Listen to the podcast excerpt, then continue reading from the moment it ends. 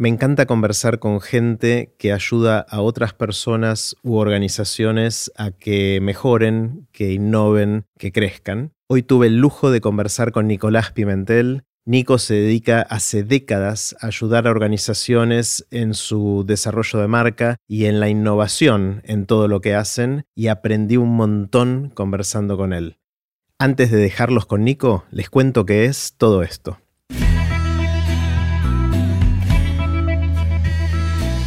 Esto es Aprender de Grandes, el espacio donde converso con gente que admiro para seguir aprendiendo durante toda la vida.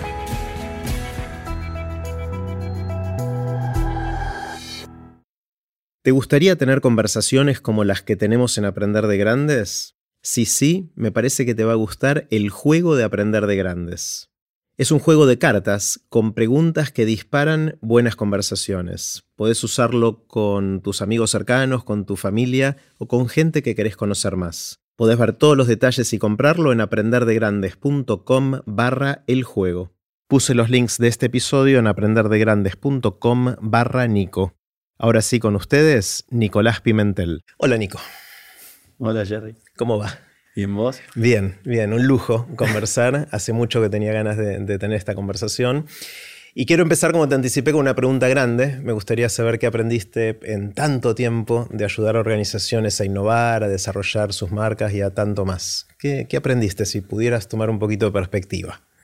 Eh, siempre pensé que esta pregunta era más fácil de lo que es hasta que se le hacen a uno, ¿no?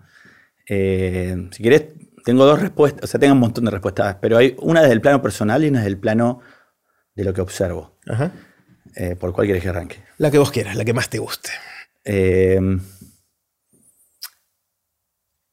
en el plano, si querés, voy, a ir a, si querés al tema organizacional. Primero, que es, eh, me impresiona cómo en la complejidad de, las organizaciones, porque a la larga, como lo dijiste recién en la intro, lo más revolucionario a veces y casi siempre es lo más obvio.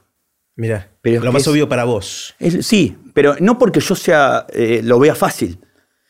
Pero hay veces que, que parecen que uno tiene una mirada disruptiva solo por ir con mirada de niño y decir, ¿y por qué? Ah, nunca nadie preguntó por qué esto. Y, y quizás yo le llamo esas verdades zombie, ¿no? Las corpos van manejando esas verdades zombie que así se hizo siempre, pero más cuando esas verdades se multiplican en, millones de, personas y de países y de departamentos que, que de vuelta, eh, si vas con, mirada así, ingenua, simple y, también humilde, porque no sabes nada comparado con lo que ellos saben de su categoría, porque vos pensás que yo me meto en empresas totalmente distintas, eh, con, un expertise muy lejano quizás al mío, pero, pero a veces con preguntas muy sencillas y, sin ningún tipo de intención maliciosa generas un montón de cracks. Eh, al mismo tiempo, si vos ves por ahí dos, tres grandes metodologías que han disrumpido eh, empresas como, no sé, eh, el Golden Circle de Simon Sinek puso como de moda el propósito en las organizaciones. De repente, todas las organizaciones hablando de propósito. Esto es lo de empezar con el por qué, ¿no? Claro, que no deja de ser tres círculos de. que son tres preguntas eh, para qué existo, ¿no? El, por qué, eh, el cómo lo hago y el qué hago. Y lo único que hace Simon es invertir el, el, orden nada más. Em, y es más, solo de dos preguntas. Pone el, qué en lugar, eh, o sea, el, por qué en lugar del qué y lo lleva al tercer lugar, porque el cómo siempre quedó en el medio. Y vos decís, hizo eso solo, que es bastante obvio cuando él te lo explica y rompe todo. Otra metodología que también fue muy disruptiva, de la cual puso de moda otra palabra que fue la innovación dentro de las corporaciones, fue el design thinking. Si vos vas al design thinking, este pensamiento de diseño, eh, quizá productizado por eh, la Universidad de Stanford y por, eh, la gente de IDEO, Tom Kelly, a la larga son cinco pasos muy de sentido común. Claro. O sea, antes de ponerte a pensar una idea, trata de entender el problema. Y para poder entender el problema, primero empatizar con ese usuario, trata de definirlo, recién ahí ponete a pensar, y antes de sacar tu idea, ¿por qué no la prototipias y la testeas? Yo te lo digo esto y te, hace mucho sentido en cualquier cosa que hace hasta un carpintero. eh, entró en las organizaciones y creció como reguero de pólvora. ¡Wow! Así se. Ahí vino el que trae. Yo, de hecho, eh, yo siempre digo que yo aprendí haciendo, ¿no? no leyendo ni estudiando. De hecho, soy como. Eh, soy como. por ahí un poco inconsciente, pero genero confianza en la gente, en el buen sentido, en las organizaciones. Y me dicen, pero vos podrías, siempre me, han dicho, cuando no sé a quién llamar, te llamo a vos, ¿no? Aparece eso que, es medio... Dudé eh, por un segundo si era bueno o malo eso. Obvio. Pero, ah, porque muchas veces digo, pará, déjame entender, ¿qué necesitas? Ah, pará. Y eh, Campa siempre dice que... Campa Sebastián Campanario, para los que nos están escuchando. Perdóname, sí, sí. me olvido. está bueno. Eh, Campa dice... Que yo tengo el, eh, no sé si viste Star Wars, me imagino que sí. Un poquito. El bar de Java, este bar donde está lleno de monstruos raros. Y él dice que, yo tengo el bar de Java, ¿no? Que estos monstruos raros, todos distintos. Porque gracias a laburar muchos años en la publicidad y, llamémosle la innovación o en el cruce de las dos cosas, si querés, que también aparece la tecnología, me he cruzado con talento muy raro. Mm. Esos son los monstruos. Claro. Es, gente que sabe hacer cosas raras. Distintos, claro. Eh, que, de vuelta, desde gente que puede estar en el mundo de realidades inmersivas, hasta antropólogos, hasta gente de venture capital, por decirte, ¿no? Pero gente que de alguna forma u otra yo tuve que cruzarme en mi carrera para poder realizar proyectos. Entonces por ahí al, tratar de entender el problema, dice, ah, pará, si yo, déjame, me voy, vuelvo y digo, pará, hablando con esta persona me parece que podría... Y por ahí eso es una solución que de hecho hasta termino co-creando con ese cliente, porque no, no es que vengo con un producto, termina siendo casi no, no inbenchmarkeable, o sea, incomparable para ellos para poder eh, hacerlo con otra gente y termino haciéndolo. Claro, a ver, eh, por ahora, Nico, escucho dos cosas. Voy estoy tratando de pasar en limpio lo que, porque me, encanta esto. Eh, estamos hablando de, lo que aprendiste respecto a tu relación con las organizaciones. Y lo primero es que en general lo que aporta más valor son cosas que cuando lo ves decís, obvio, había que hacerlo así, que tiene que ver con hacer estas preguntas ingenuas eh, que hacen los chicos y que los adultos nos olvidamos de hacer.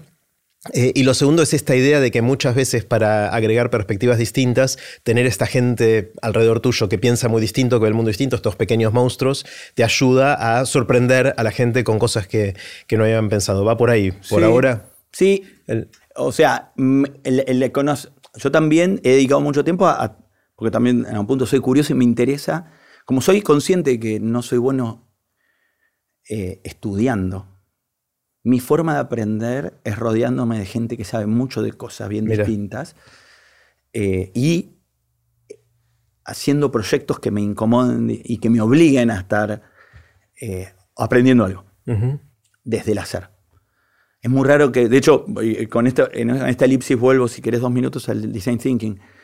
Eh, hubo un proyecto que yo hice hace 10 años más o menos para Mondelez que se llamó el Fly Garage, fue un incubador. Mondelez hace golosinas y esas cosas, ¿no? Sí. Son los dueños de, marcas locales e internacionales. Locales como Terrabusi acá, o Mantecol, pero afuera está, tiene Cadbury, Milka, Oreo. Es una gran corporación de consumo masivo en golosinas. Y, y me acuerdo de vuelta cuando me llama la, directora de marketing de la TAM con una inquietud que era... Eh, ella, le llamaba la atención lo que yo hacía en mi compañera anterior, que se llamaba Más Castro, una agencia de innovación. Ella decía, a mí lo que más me interesa no es lo que haces, sino cómo lo haces. Okay. ¿Cómo? Yo le decía, ¿viste? sí, sí. O sea, más que que me ayudes a, generar innovaciones, me gustaría que me ayudes a hacer más innovadora esta compañía. Mm. Y la verdad es que yo no tenía método. Entonces, con total, eh, empezamos a hablar, sacamos un cuaderno los dos, ella es María Mujica, y, yo le dije, mira, lo más cercano a esto que vos me decís, porque ya, ya estaba con alguna hipótesis de eh, tratar de atacar problemas con grupos diversos, eh, haciendo algún tipo de workshop, estos talleres. Yo digo, lo más cercano que yo tengo, de vuelta, con esta sinceridad acá, eh, yo de chico hacía retiros espirituales, por un lado, eh, y por otro, trabajando en BB de Argentina, que es una agencia de publicidad en la parte más creativa, a mí me llevaban a, a workshops globales a trabajar con distintos creativos del mundo a resolver un problema. Pero yo no manejaba esos workshops y eran esencialmente creativos. No, hacia no eran de método ni de crear producto, por decirlo. Entonces yo me decía, ah, para, me encanta. Empezamos, y empezamos a armar en, un cuaderno, tic, tic, tic, una especie de piloto. Y me dice, bueno, ¿cuándo está para hacerlo? Ok, eh, a las tres semanas, bueno, vuelvo y volvería así, listo, arrancamos. Y el Fly Garage fue una maravillosa aventura que duró como cinco años, eh. que terminó siendo metodología global. Pero lo más loco, si querés, es que durante dos años fuimos puliendo la, la metodología. Esto era 2011. Y allá por 2013, junto con el Fly Garage, nos vamos a hacer un Fly Garage a Silicon Valley para trabajar. Fly Garage es el nombre que le pusieron a, esta, metodología. A esta incubación, a esta incubadora de innovación que no era otra cosa que una metodología. Fly Garage, o sea, como que es un, garage, volador, puedo decirte. Ponele. Eh, y que nosotros trabajábamos por marca, dos semanas, tres semanas, un equipo totalmente multidisciplinario con gente de Mondelez y, gente del bar de Java, por decirlo, raro, pero integrados, rompiendo la lógica de proveedor-empresa.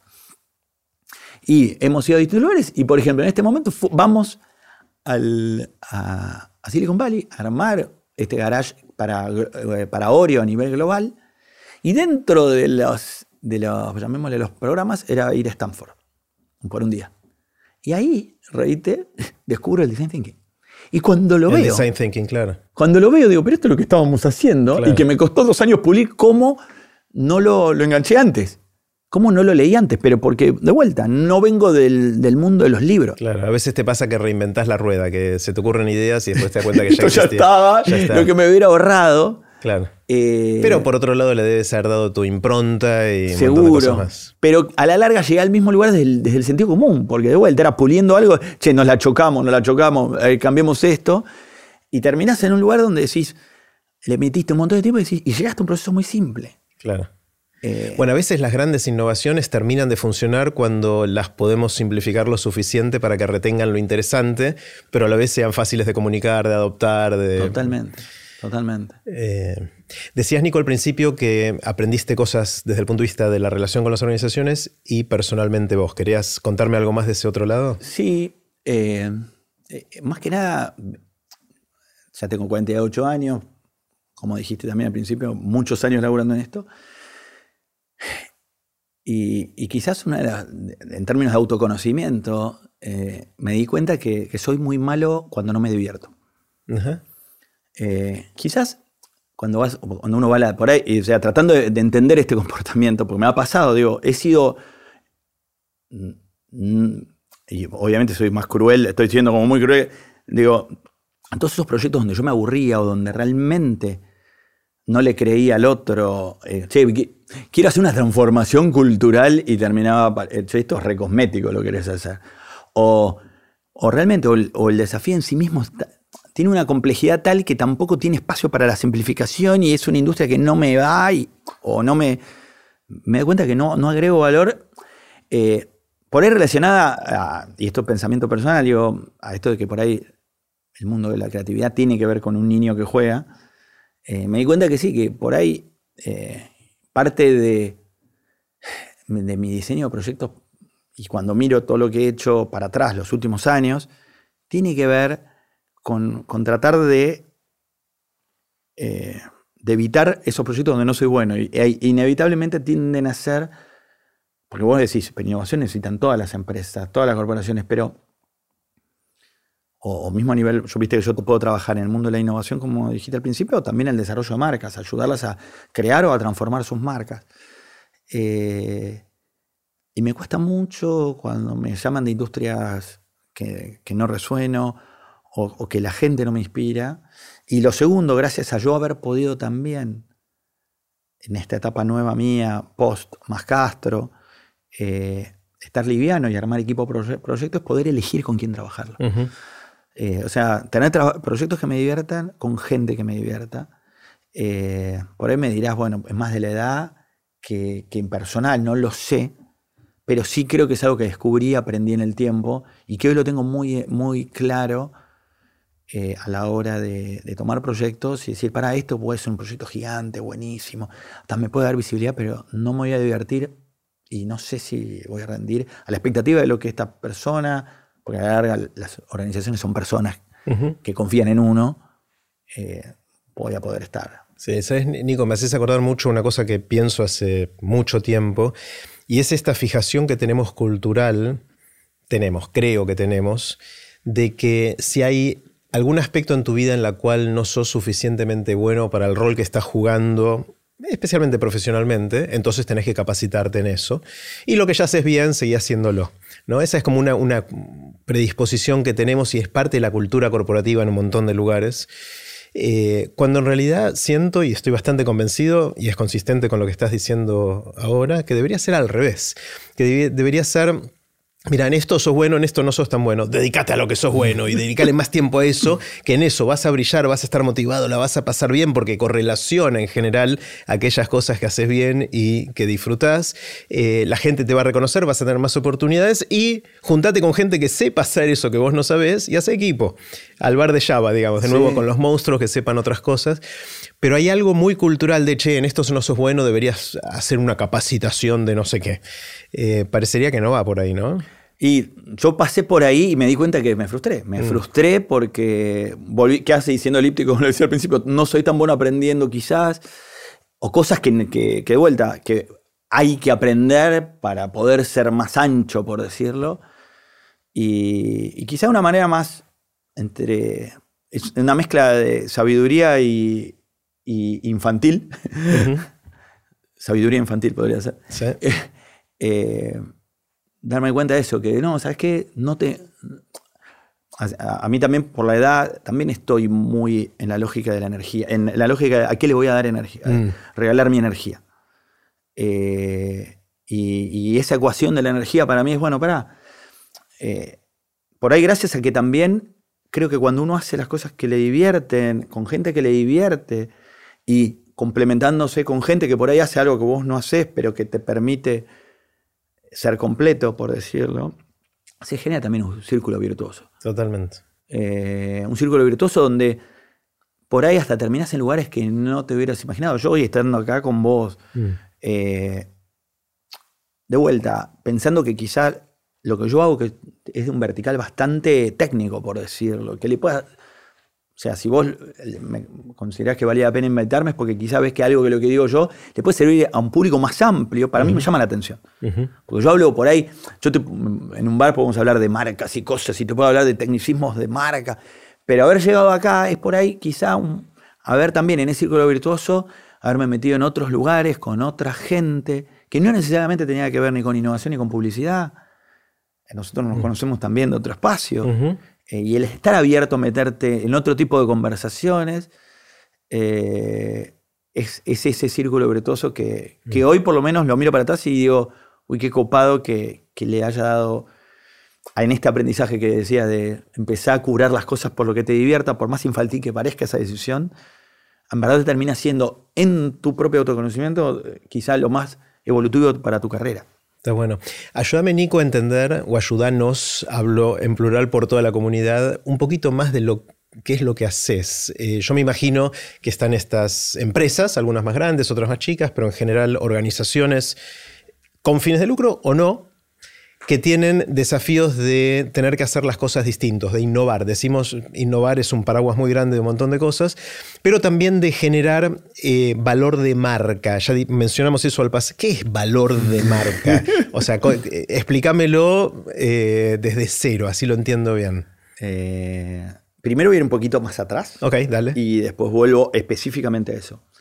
yo arranco la publicidad, si querés de la publicidad me doy cuenta hace varios años que los medios tradicionales ya estaban, obviamente con el ingreso de Internet, ya empezaban a quedar más cortos para vincularse con, los consumidores. Ahí empiezo a, tratar de entender esos nuevos medios, desde ese lugar empiezo a, relacionarme con la tecnología, eh, desde en algún punto y desde lo, viejo en algún punto en ese momento todo arrancaba, por lo cual poder tener pensamiento creativo y estratégico cruzando con la tecnología generaba cosas que en ese momento se le decían innovación, que por ahí no necesariamente eran innovación, pero era la palabra que se le asignaba.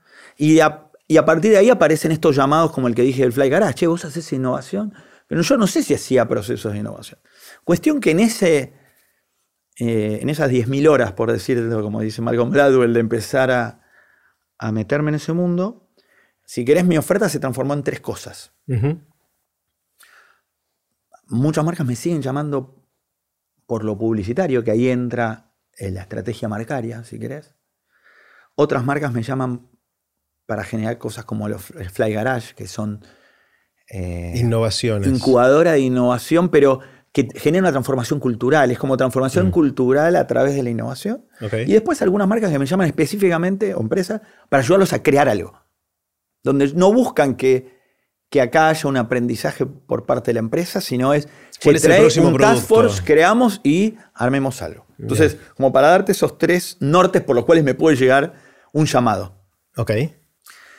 Obviamente, eh, gracias a yo haber nacido en la publicidad, yo me acostumbré a entender muchas veces es muy gracioso, pero si bien las organizaciones tienen un montón de departamentos, el departamento de marketing, por más que hay veces, muchas veces no es el más importante, pero sí las decisiones de marca sí llegan al CEO, sí llegan al board.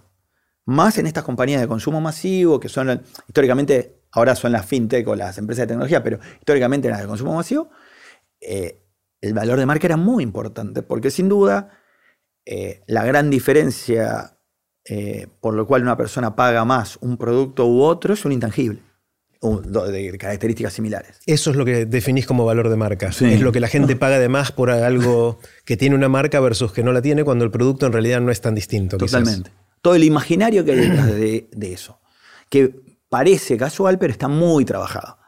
Eh, hay una palabra que, que, está muy asociada a ese valor de marca, que es posicionamiento.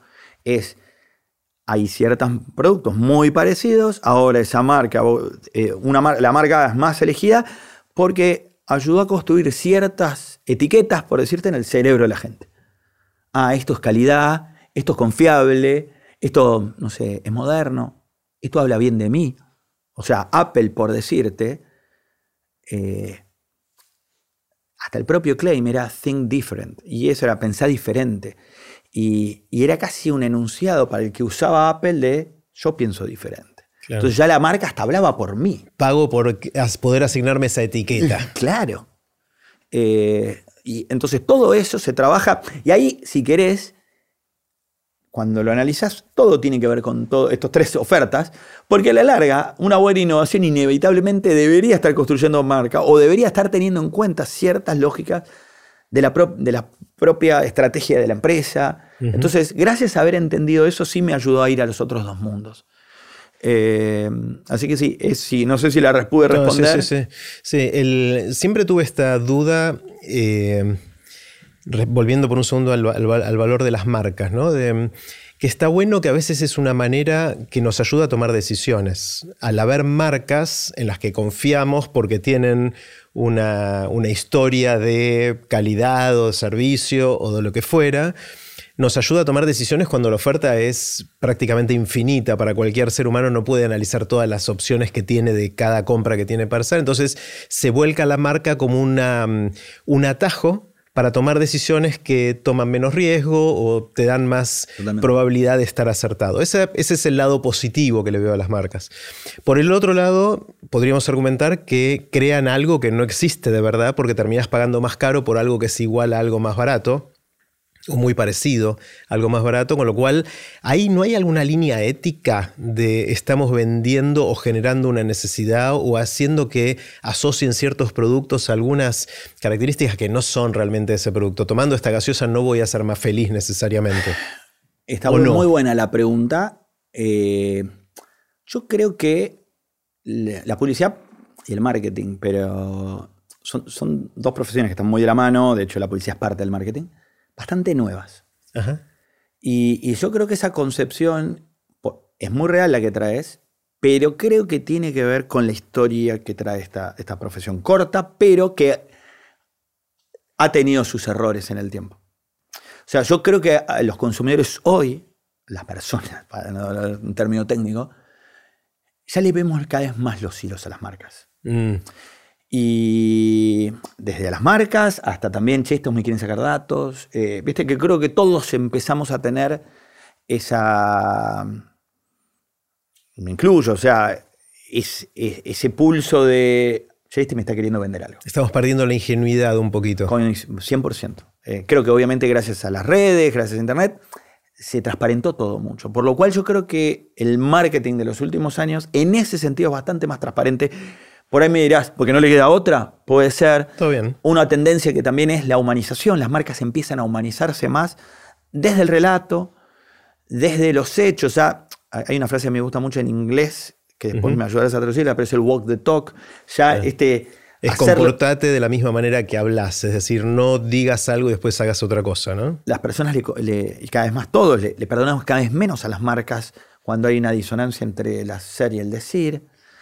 Eh, por lo cual, si vos me preguntás, eh, hoy me encuentro eh, mucho más amigado con eso. Antes yo no es que ta- estaba en contra, porque la verdad que yo entré a la publicidad desde un lugar más lúdico. Mm. Eh, vos pensás que yo entro en una época, siempre hablo, parece que fuera un montón, pero donde el que era creativo, si quería desarrollarse económicamente, era difícil que pudiera ir al, al arte. O sea, o sea, si querés ir al arte, había todo, el- por lo menos tu entorno te decía, no. eh, ¿De qué vas a vivir? ¿de qué ¿Te vas a a morir de hambre? Esas cosas. Entonces, era el canal por lo cual eh, muchísimos grandes artistas eh, terminaban acá. claro. Porque era la forma más directa de monetizar divirtiéndote. Después, los que por ahí artísticamente éramos no tan buenos como los que después sí pudieron vivir de eso, eh, estábamos más amigados. Por ahí el artista que estuvo acá y después se fue, no sé, Dolina, justo lo mencionaste al, al principio. del- ah, no, no en el podcast, pero antes de empezar. Dolina era publicitario, pero después, después, vamos a contar por qué lo mencioné, pero dentro, dentro de un rato. eh, pero el pibe por ahí, si lo metes en agencia de publicidad hoy, le daría rechazo. "Ah, ¡Qué aburrido esto! Pero bueno, los que estamos acá sí nos divierte por ahí, porque nos da, por ahí no nos dio el piné para ser artistas también. Claro. Eh, pero de vuelta, entré desde un lugar más lúdico, una posibilidad más divertida de crear. Pensá que en esa época también en las agencias en las que yo trabajaba hacía- había marketing de cigarrillos, había marcas de, de un montón de cosas que todavía nadie nos se preguntaba si había conflictos éticos. Bueno, hoy todavía pasa, ¿no? O sea, hay marketing de comida que hoy tiene todos los la- las etiquetas frontales diciendo lo malo que tiene, pero hasta hace poquito ni siquiera tenía eso, ¿no? Eh, y sigue habiendo gente que es seria y muy creativa que ayuda a que eso se venda más, se consuma más y sabemos que no necesariamente tiene el mejor resultado en, en la salud. O sea, hay, hay varias líneas. Una es esa, es la línea de, de tratar de inflar el valor de marca para generar beneficios, que está bien, son las reglas de juego. El otro es lo que escuché a varias personas que intentan hacer esto, no te lo escuché a vos decir, pero otros sí, de que de alguna manera están tratando de generar una necesidad donde no la había. ¿No? La gente decir, bueno, este es un producto nuevo, es una categoría nueva, la gente no sabe todavía que necesita esto. Tenemos que comunicarle o, generarle esa necesidad. ¿no? Entonces ahí empieza uno a hablar de manipulación o no manipulación y de, de nuevo, otra discusión ética, moral respecto a todo esto. ¿no? ¿Cómo, cómo lo ves? Mira, yo creo que ahí nos metemos en. Es muy fácil pegarle a la publicidad y al marketing, pero a la larga, una palabra que vos, que vos usas mucho en otros lados, pero es las narrativas. Las narrativas y el storytelling eh, están inmersos en todo. En todo. En todo. De la- y, y tienen sus costados positivos como negativos.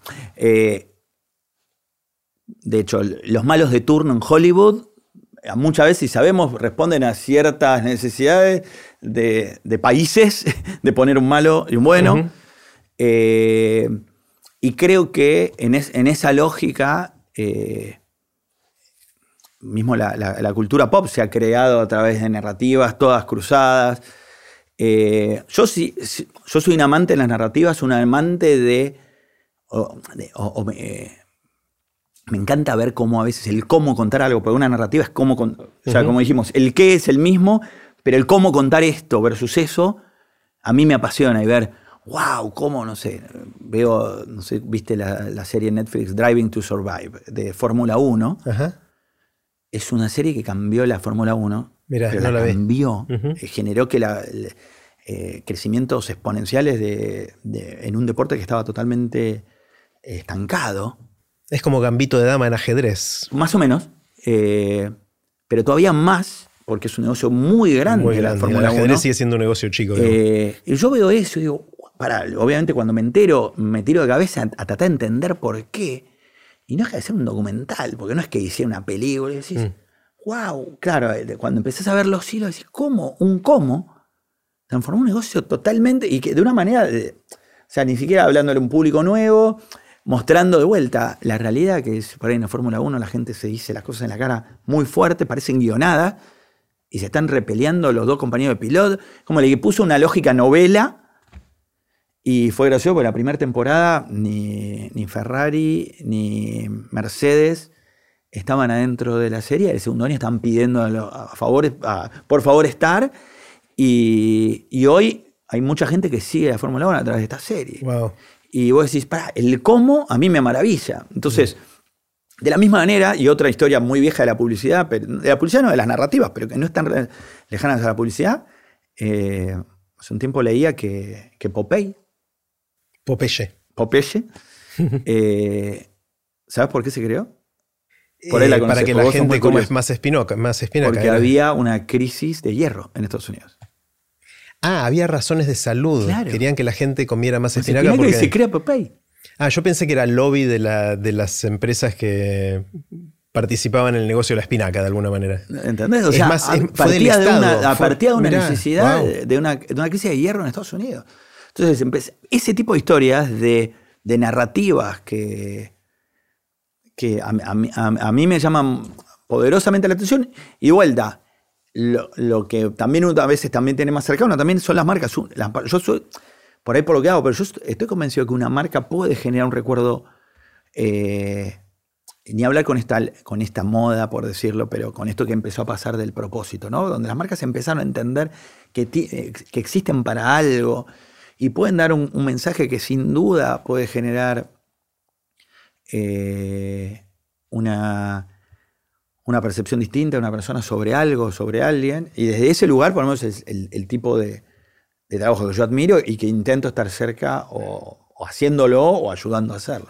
A mí una de las cosas que me llama la atención, mencioné al pasar el ajedrez, que me gusta mucho, de Fórmula 1 no, no sé nada, pero veo paralelismos a pesar de la diferencia de tamaño. Una cosa muy loca es que mm, hoy la gente que cuenta, que hace las narrativas, que habla sobre el ajedrez, que cuenta, que difunde el ajedrez, gana más plata que los campeones de ajedrez. Entonces está pasando que el, el mejor jugador del mundo ahora se llama Magnus Carlsen, fue campeón del mundo hasta hace poquito, ahora decidió ni siquiera defender, eh, porque ya la defendió como cinco o seis veces, esta vez dijo, no, ya está, y ahora hay, hay otro, eh, que, es, que es un chino. Pero él es el mejor ajedrecista por afano, o sea, es como el Djokovic eh, de, del ajedrez, eh, o el Federer o el Nadal en su momento.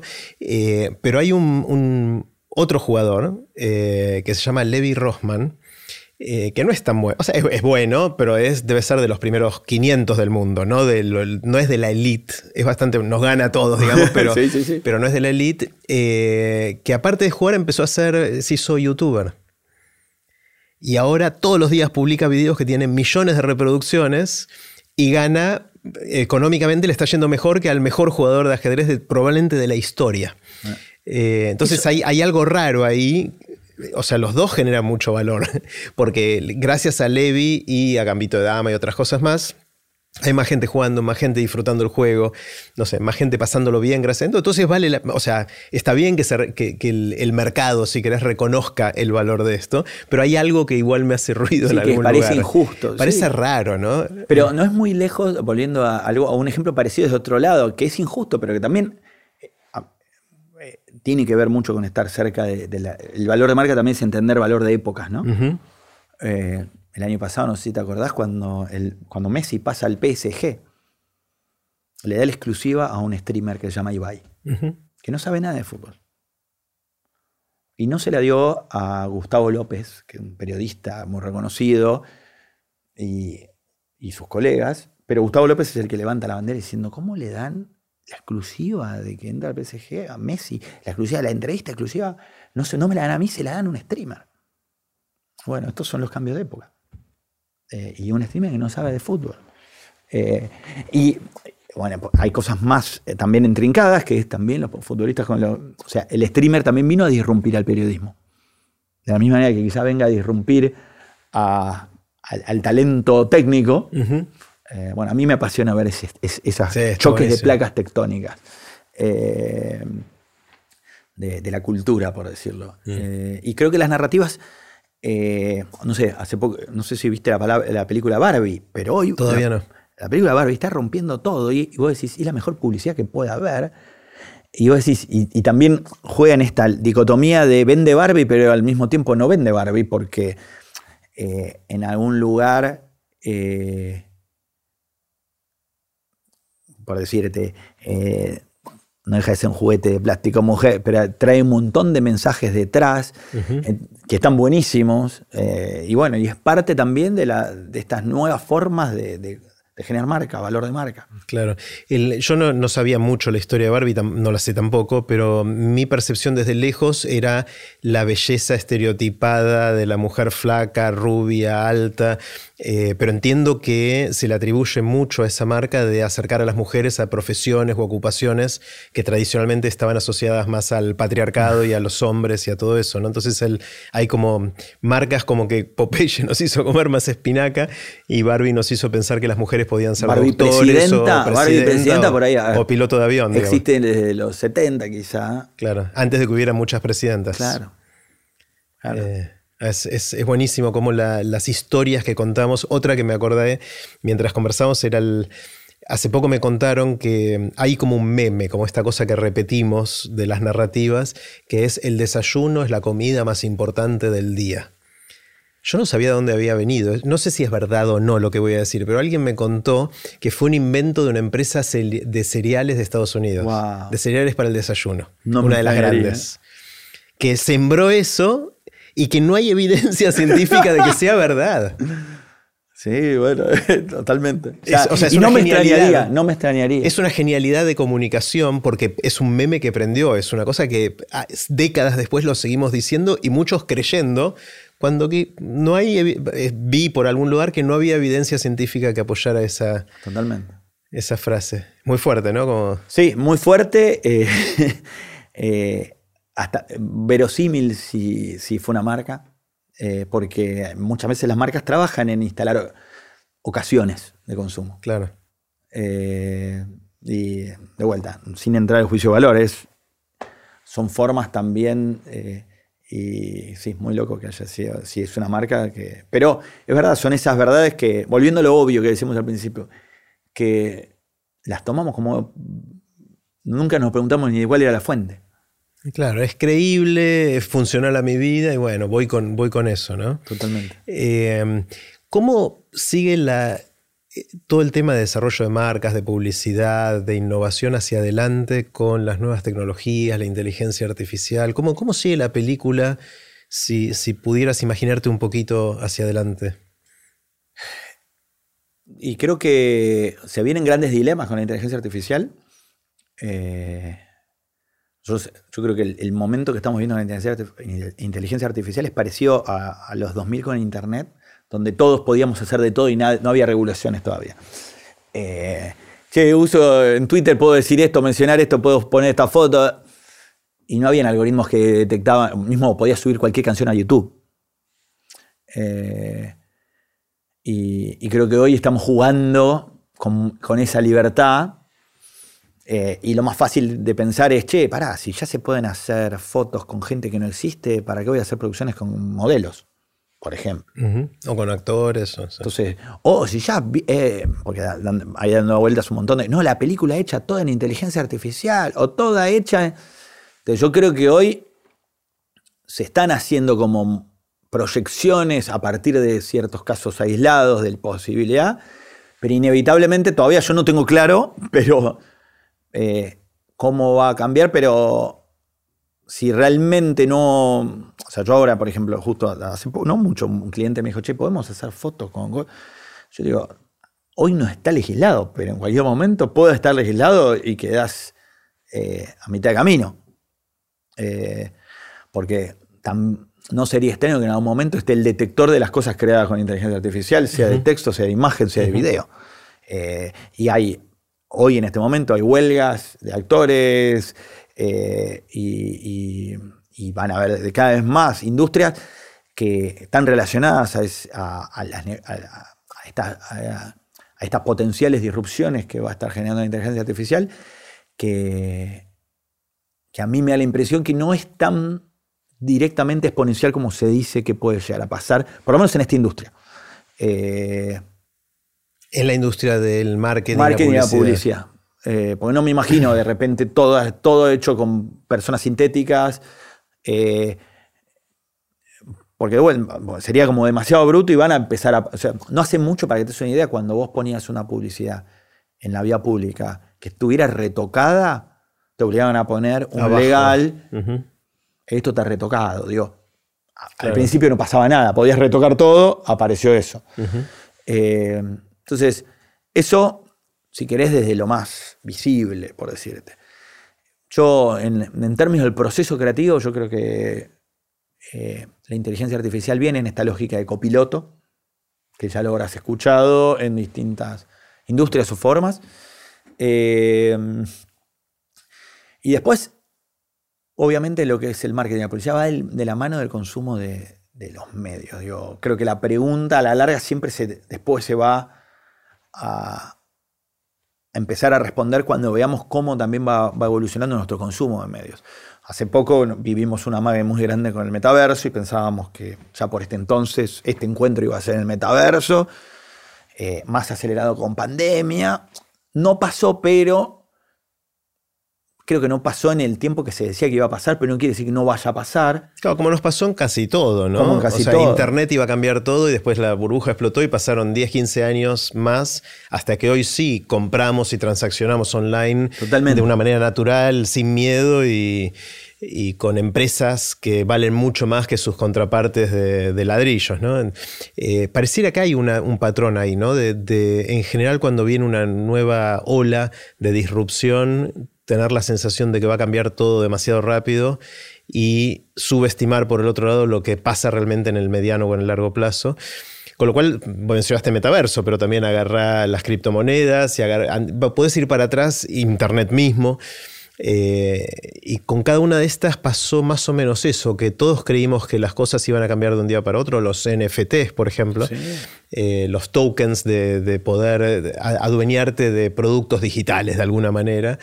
Eh, todos pasó lo mismo de que em, creíamos que iba a cambiar de un día para otro, no cambiaba y en muchos de estos, los que ya tuvieron tiempo, a la larga sí generaron algún cambio eh, bastante más profundo de que lo que quizás pensábamos antes, ¿no? al principio. Y, me pregunto si la inteligencia artificial es más de, de esto o no. Hay gente que dice, no, esta sí va a suceder más rápido, pero también lo decían de las otras. Entonces, ¿dónde estás vos en todo esto? Yo estoy en el medio. Por lo menos con la inteligencia artificial, siento que lo que se llama el entry level eh, no, depende de un software. ¿Qué significa el entry level? El que la gente lo consuma no depende de usar un aparato. Ok. O sea, te, ni siquiera te instalás, entras a ChatGPT y empezás a hacer cosas. Ni siquiera tenés que bajarte una. Ah, Mid Journey casi lo mismo. Entonces, y ni siquiera hay, hay una pared de pago. Todavía no. todavía no, o por lo menos. Entonces, eso hace que haya indicios de que, va a avanzar, de que avanzó mucho más rápido y que va a avanzar más rápido que muchas de estas. El otro indicio, eh, que también, justo para una charla hace poquito, me junté con varias personas y, para tratar de entender eh, si tenían alertas para estas cosas. Y, un patrón que encontré en las respuestas era si, si empieza a aparecer un verbo, prestarle atención. Y hay un verbo. Googlear, por ejemplo. En su googlear, whatsappear, instagramear. Bueno, ahora este, el, promptear, por decir, este, este, darle una orden, se le llama prompt, eh, ya, está. Entonces decís, bueno, hay que prestarle más atención.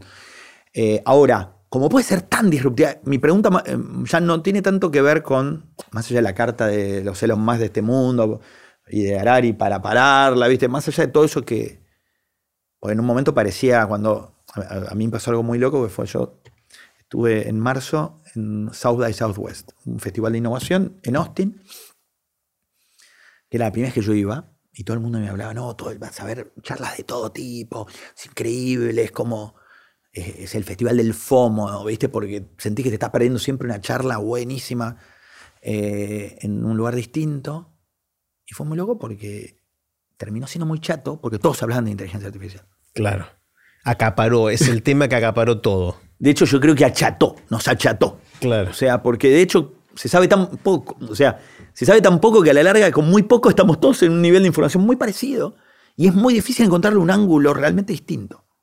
O sea, eh, por eso yo no estoy tan, todavía con el tema, tengo como relaciones encontradas porque siento que acható mucho las charlas. Mira. Mismo acható mucho a los startups. O sea, hoy no hay startup que te diga, no, porque estamos con un desarrollo de inteligencia artificial. Entonces todo se achata. Era cuando todos tenían el punto com en el año 99, digamos, ¿no? No, ahora ya tengo, ya tengo mi dominio y entonces ya vales mucho. Claro, y vos por ahí antes de, de- de esta, de esta charla, gran charla de inteligencia artificial, podías encontrar, no, voy a hablar, voy a meterme en realidad inmersiva, no sé, hay otra charla sobre, nada que ver, te voy a decir, cannabis, papa, grandes cosas, con grandes disruptores. Hoy, pff, Esos temas desaparecieron. y, y te achicó todo, te acható todo. O sea, Mm. creo que hoy. Y, porque vos decís, bueno, pero nos va a llevar a un lugar. Sí, podemos estar hablando de ese nivel, pero nadie sabe más allá de este nivel de profundidad. Claro. Nadie sabe más de, de lo que aprendimos de noviembre a hoy. ¿Cuántos son? Eh, ¿Seis Mm. meses? ¿Siete meses? No sé cuánto. Eh, nueve meses. Eh, pero no dejan de ser meses. Eh, por lo cual, hasta el más experto, los más expertos, trabaja con este nivel de profundidad. Claro. Entonces, no sé dónde iba con esto. No, sí, va, va a ser otro de estos casos en los cuales creemos que va- el cambio va a ser inmediato y. entonces, claro, con, mis prop- con estos nueve meses de saber del tema, te digo, eh, siento que ya tiene un verbo, siento que al no tener barreras, creció rápido, pero quiero ver qué va a pasar con cuando empiecen a aparecer las legislaciones, los algoritmos que detecten esto. O sea, sí, inevitablemente hay cosas que ya están siendo disrumpidas. El otro día me, un amigo en común, Alejo Ujú. Cantón, que también pasó por aprender de grandes. Sí, también. Eh, mm, estábamos en, eh, en una reunión y me cuenta el viaje que estaba por hacer a Europa. Y, me, y nos cuenta, me cuenta a mí en un grupo. Y dice, no, no, eh, voy a ir a tal ciudad, tal ciudad, tal ciudad. Y eran muy raras las ciudades, tipo Aviñón. a- Y la pregunta es, ¿pero qué? ¿Tu familia ya fue a Europa varias veces? No, no es la primera vez. ¿Y cómo no vas a ir a las grandes ciudades de Europa? No, no, porque ¿sabes qué? Le metí el perfil de cada uno de mis hijos, mi perfil de mi mujer. Al chat eh, GPT o Al chat de. GPT que me recomiende. Y, y nosotros nos aburrimos cada dos horas, nos aburrimos de. Este, este se Y le aburre, le, hizo el gu- le gusta el chocolate, pim, pum, y le hizo un itinerario. Y yo dije, wow. Y le diste Claro. bola, por lo más loco que me llama. Y le diste bola, sí. Tomó la decisión con Entonces dije, ah, bueno, acá el eso. turismo. El poder es grande. sí. Es poder grande y encima de, de vuelta, una persona que muy viajada y que le dijo, no, lo- me pareció interesante lo que me propone. Digo, bueno, acá, yo de hecho, ah, disrumpí una, una, una futura profesión mía. Yo siempre decía, el día que me retire, una de las cosas que decía era como un psicólogo de turismo. A mí me, yo siempre me encanta escuchar a la persona que es y recomendarle algo. Yo digo, ya está, ya me quedé sin Perdiste. trabajo de futuro. No, no, todavía no me sacó el trabajo de ahora, pero el del futuro, porque digo, claramente Alejo le dio bola. Y, y entonces ese tipo de cosas me llaman la atención. Eh, ni hablar lo que está pasando en los, en los colegios, que vos, que, que como papá se, se te, te llenás de preguntas. Decís, "Uh". bueno, todavía estamos en los, eh, los albores de esto y hay que ver hasta dónde esto eh, termina generando disrupciones a otro nivel. Eh, y ahí no lo tengo claro. Me, me llamó la atención que cuando te pregunté por la disrupción que la inteligencia artificial le iba a traer a las cosas que haces vos, mencionaste más que nada la producción de piezas, ¿no? Y el tema de copyright y cómo eso es. Pero, ¿qué pasa con la creatividad? O sea, ¿no te vas a quedar sin laburo vos directamente en algún Eh. momento con esto? O sea, ¿no le vamos a poder describir el desafío de una marca a una inteligencia artificial y que esa marca haga lo que haces vos hoy? No la marca, la inteligencia artificial. No te voy a negar que no tengo miedo. O sea, sería muy. O sea, después te voy a dar los argumentos que me, me doy a mí mismo, ¿ok? Claro. Eh, porque es verdad, estamos frente a algo que no conocemos. Ujú. Eh, también, si le damos bola a todo lo que se puede hacer en inteligencia artificial, por ahí una inteligencia artificial podría hacer millones de aprenderes de grandes. Claro. Digo, el contenido es, es, es, eh, está, está, en jaque, si. Eh, por lo que sé y lo que está pasando, lo más hackeable es la ley de Pareto, el famoso 80-20. Ese 80, ¿viste? Famosa ley de que el 20%... Del esfuerzo genera el 80% de los beneficios. De los beneficios, me encanta cómo lo explica. Eh, eso también pasa con organizaciones muchas veces. El 20% de la gente genera... Eh, entonces, por ahí ese 80 está más en jaque. Todo lo que es el laburo repetitivo, ese laburo que, no tiene tanto valor mm. estratégico, está mucho más en jaque eh, en el corto plazo. Eh, yo creo que mientras los clientes sigan siendo personas, para lo que es el, 20 del talento van a seguir queriendo interactuar con personas. Mm. Porque muchas de estas decisiones son muy humanas. Por más que tengan sus métodos, sus formas. Eh, Quizás pueda ser tu copiloto la inteligencia artificial para darle mejor servicio al que quiere hablar con una persona. ¿no? Entonces, vos decís, quizás achique mi industria, puede ser. Eso sí. La achique, y quizás no la achique, lamentablemente, o sea, quizás no la achique eh, porque ya, ya, está siendo más chica. ¿En qué sentido? Viste lo primero que te dije que antes los creativos, la única forma que tenían de monetizar su dinero con un poquito de seguridad era publicidad. Pero hoy se abrió tanto el juego, porque antes era eh, arte o publicidad. Claro. Hoy soy youtuber, soy streamer, soy content maker, la economía de la pasión. Se abrió tanto y se atomizó esto que ya es por sí. Es muy raro que alguien te diga yo quiero trabajar en publicidad, cuando antes por ahí era el, ser youtuber, por decirte. Hoy los chiquitos te dicen ser youtuber. Eh, entonces ya de por sí está un poco más chica, por lo cual el, el nivel de entrada de gente ya no es lo que era. Entonces, eso hace que quizás, si vos me decís, pero bueno, pero se va a achicar, entonces mucha gente se va a quedar sin laburo. Mirá, ya se está achicando, por lo cual, bueno, por ahí se ajuste más que se achique mucho más. Eh, porque es verdad, al mismo tiempo estoy diciendo que un 80 quizás esté en jaque. Pero bueno, ese 80 ya estaba un poquito en jaque, porque todo lo que es la programática, la publicidad programática, es previa a la, a la, inteligencia artificial, que es esto de los banners que te van siguiendo con cookies, por decirte, y que están con titulares distintos en función del el website en el que vos estás, eso existe desde mucho antes de la, inteligencia artificial. La inteligencia artificial quizá potencia. Esto que vos decías, che, me escucha Instagram, que nunca lo vamos a saber, una verdad no demostrada. Eh, ya existía antes, por ahí ahora te escuche mejor. eh, pero de vuelta, ese tipo de cosas ya estaban poniendo un poco en jaque, eh, llamémosle, el, mucho de los inputs publicitarios que vos recibís en tu día a día que no necesariamente están eh, o pasan por las manos de un humano. Eh, me hiciste acordar con esto de, que quizás quieran seguir hablando con un humano. hace poco abrí la inscripción para un curso y la gente me tenía que escribir para postularse para el curso. Me mandaban emails, ¿no? Y, algunos me mandaban emails que obviamente estaban escritos usando el chat GPT. ¿En serio? Y yo me doy cuenta enseguida, o sea, ahora para esto no hace falta el algoritmo. O sea, es, es obvio, lo, lees y es obvio. De hecho, hago un pequeño paréntesis y vuelvo a esto. Eh, Lele, uno de mis hijos, tenemos el chat familiar, ¿no? En el que están mis viejos, mis hermanos, mis cuñados, mis sobrinos. Somos veintipico en el chat familiar.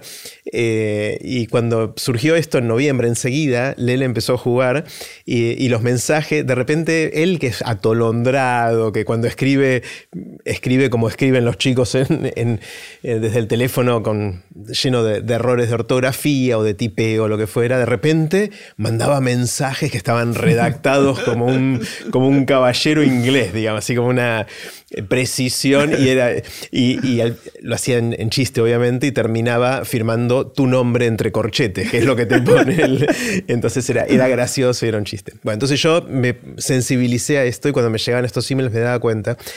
Y me daba cuenta no solo por el estilo de redacción, sino porque sentía que esos textos no tenían alma.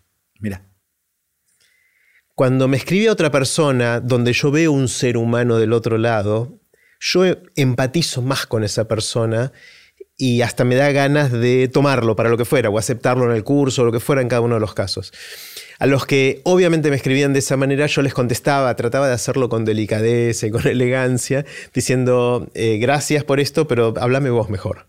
O sea, no lo decía así, pero le insinuaba que era obvio que no lo había escrito él o ella y bueno, eh, me divertí un poquito con eso. Pero ahí me resonó mucho esto que decís, porque yo quiero hablar con la persona que está del otro lado, no con la inteligencia artificial cuando necesito hacer un intercambio. ¿no? De hecho, justo esto, para mí, eh, que traes, que, está bueno, eh, le pega a un desafío que para mí tienen mucho las empresas hoy, que es, viste, por un lado está esta tendencia casi, porque no les queda otra, de humanizarse, mientras a nivel costo se están deshumanizando. ¿Qué quiere decir esto? Su customer service, todo empieza a ser cada vez más eh, hecho con automatizado.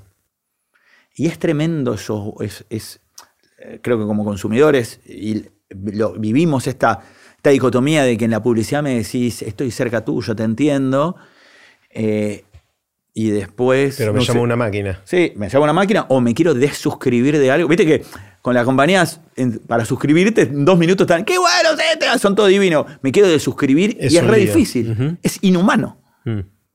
Y entonces ves esas dicotomías que yo te decía al principio del walk the talk.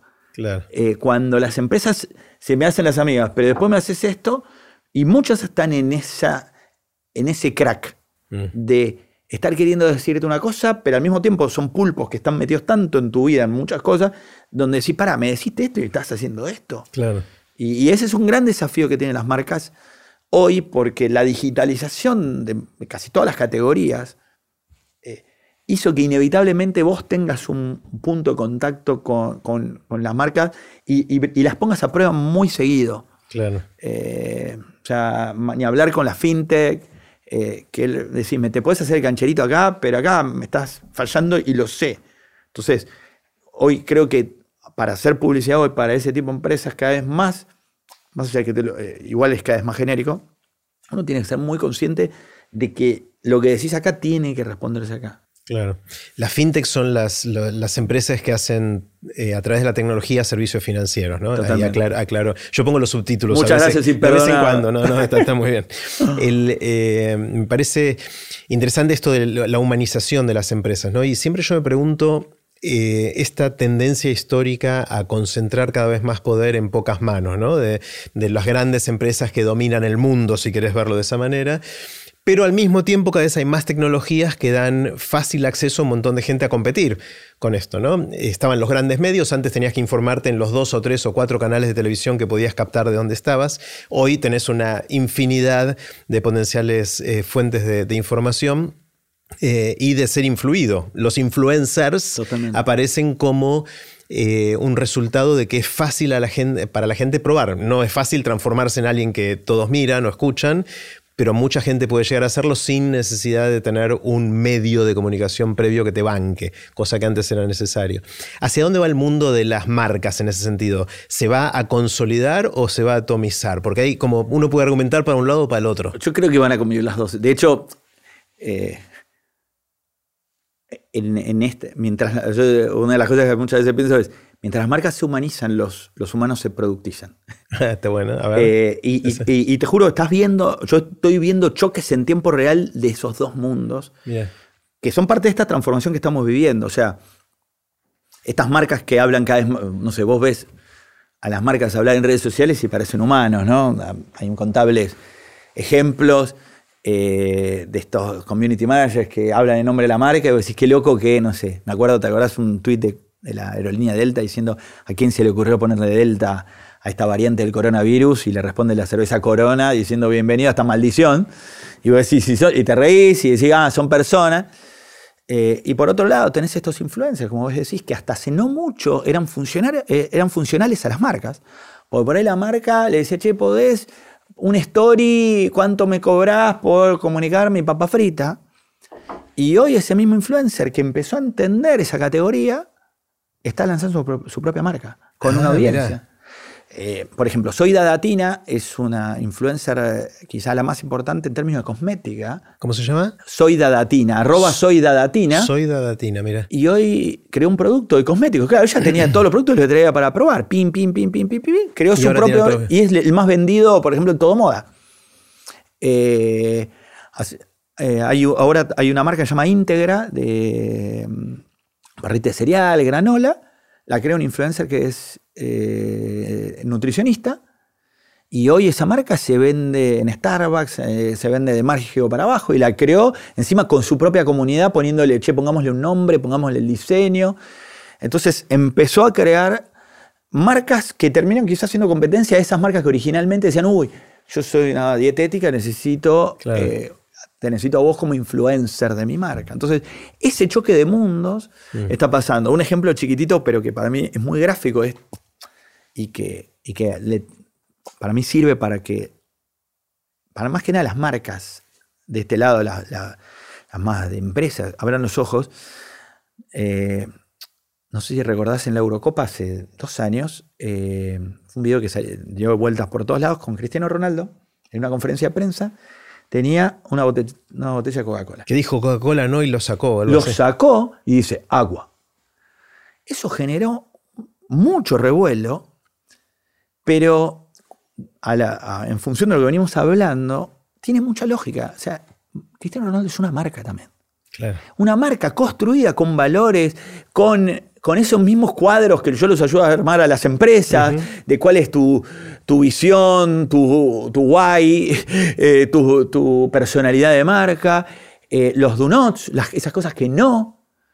Y claro, el azúcar debe estar muy lejos de su cuadro de, de marca, de su... Lo que, a No, ver, y verse al lado de la botella de la no. gaseosa no. Y cinco años antes, cualquier jugador de fútbol era consciente de que eh, gracias a esas marcas se pagaba ese circo y tenían que ser funcionales a eso. Eh, entonces, hoy estamos viendo esos choques de marcas humanizadas con humanos que se productizan. Y, y la verdad es que ahí es donde, se- y, y lo estamos viendo también en otras categorías, empiezan a estar los grandes players, como dijiste vos, y una atomización de un montón de marcas con sus propios medios quizá creados, o por influencers, o a partir de cómo son creados, por ahí eh, pueden dar hasta espacio de, en, la sociedad de su empresa a un influencer, por decirlo. Claro. Otra, otra lente para esto mismo que lo refuerza es esta discusión que se puso de moda hace ya unos cuantos años de la creación de marca personal. Totalmente. Es, es- llevar el, lenguaje del mundo de los productos a lo de las personas, ¿no? ¿Vos te metiste en algo de eso o tenés alguna idea de cómo funciona el desarrollo de una marca personal? Esto, lo que yo entiendo, es así como una marca de una comida o de una línea aérea o lo que fuera, tiene un montón de atributos y de símbolos, etc. La idea de una marca personal es qué son esas cosas que la gente dice de vos cuando vos ya te vas de la sala, Sí. ¿no? O sea, qué es lo que Eso lo queda- dijo Jeff Bezos. Sí, bueno. Esa es la definición de marca de Jeff Claro. Bezos, que es muy humana y muy. Por ahí está más sexy que la que dije yo al principio. Eh, pero yo nunca trabajé en la lógica de marca personal, como. Pero la verdad es que, más allá de que está muy. Creo, creo que la ebullición de LinkedIn trajo que eso evolucionara, eh, aparecieran muchos vendedores de marca personal.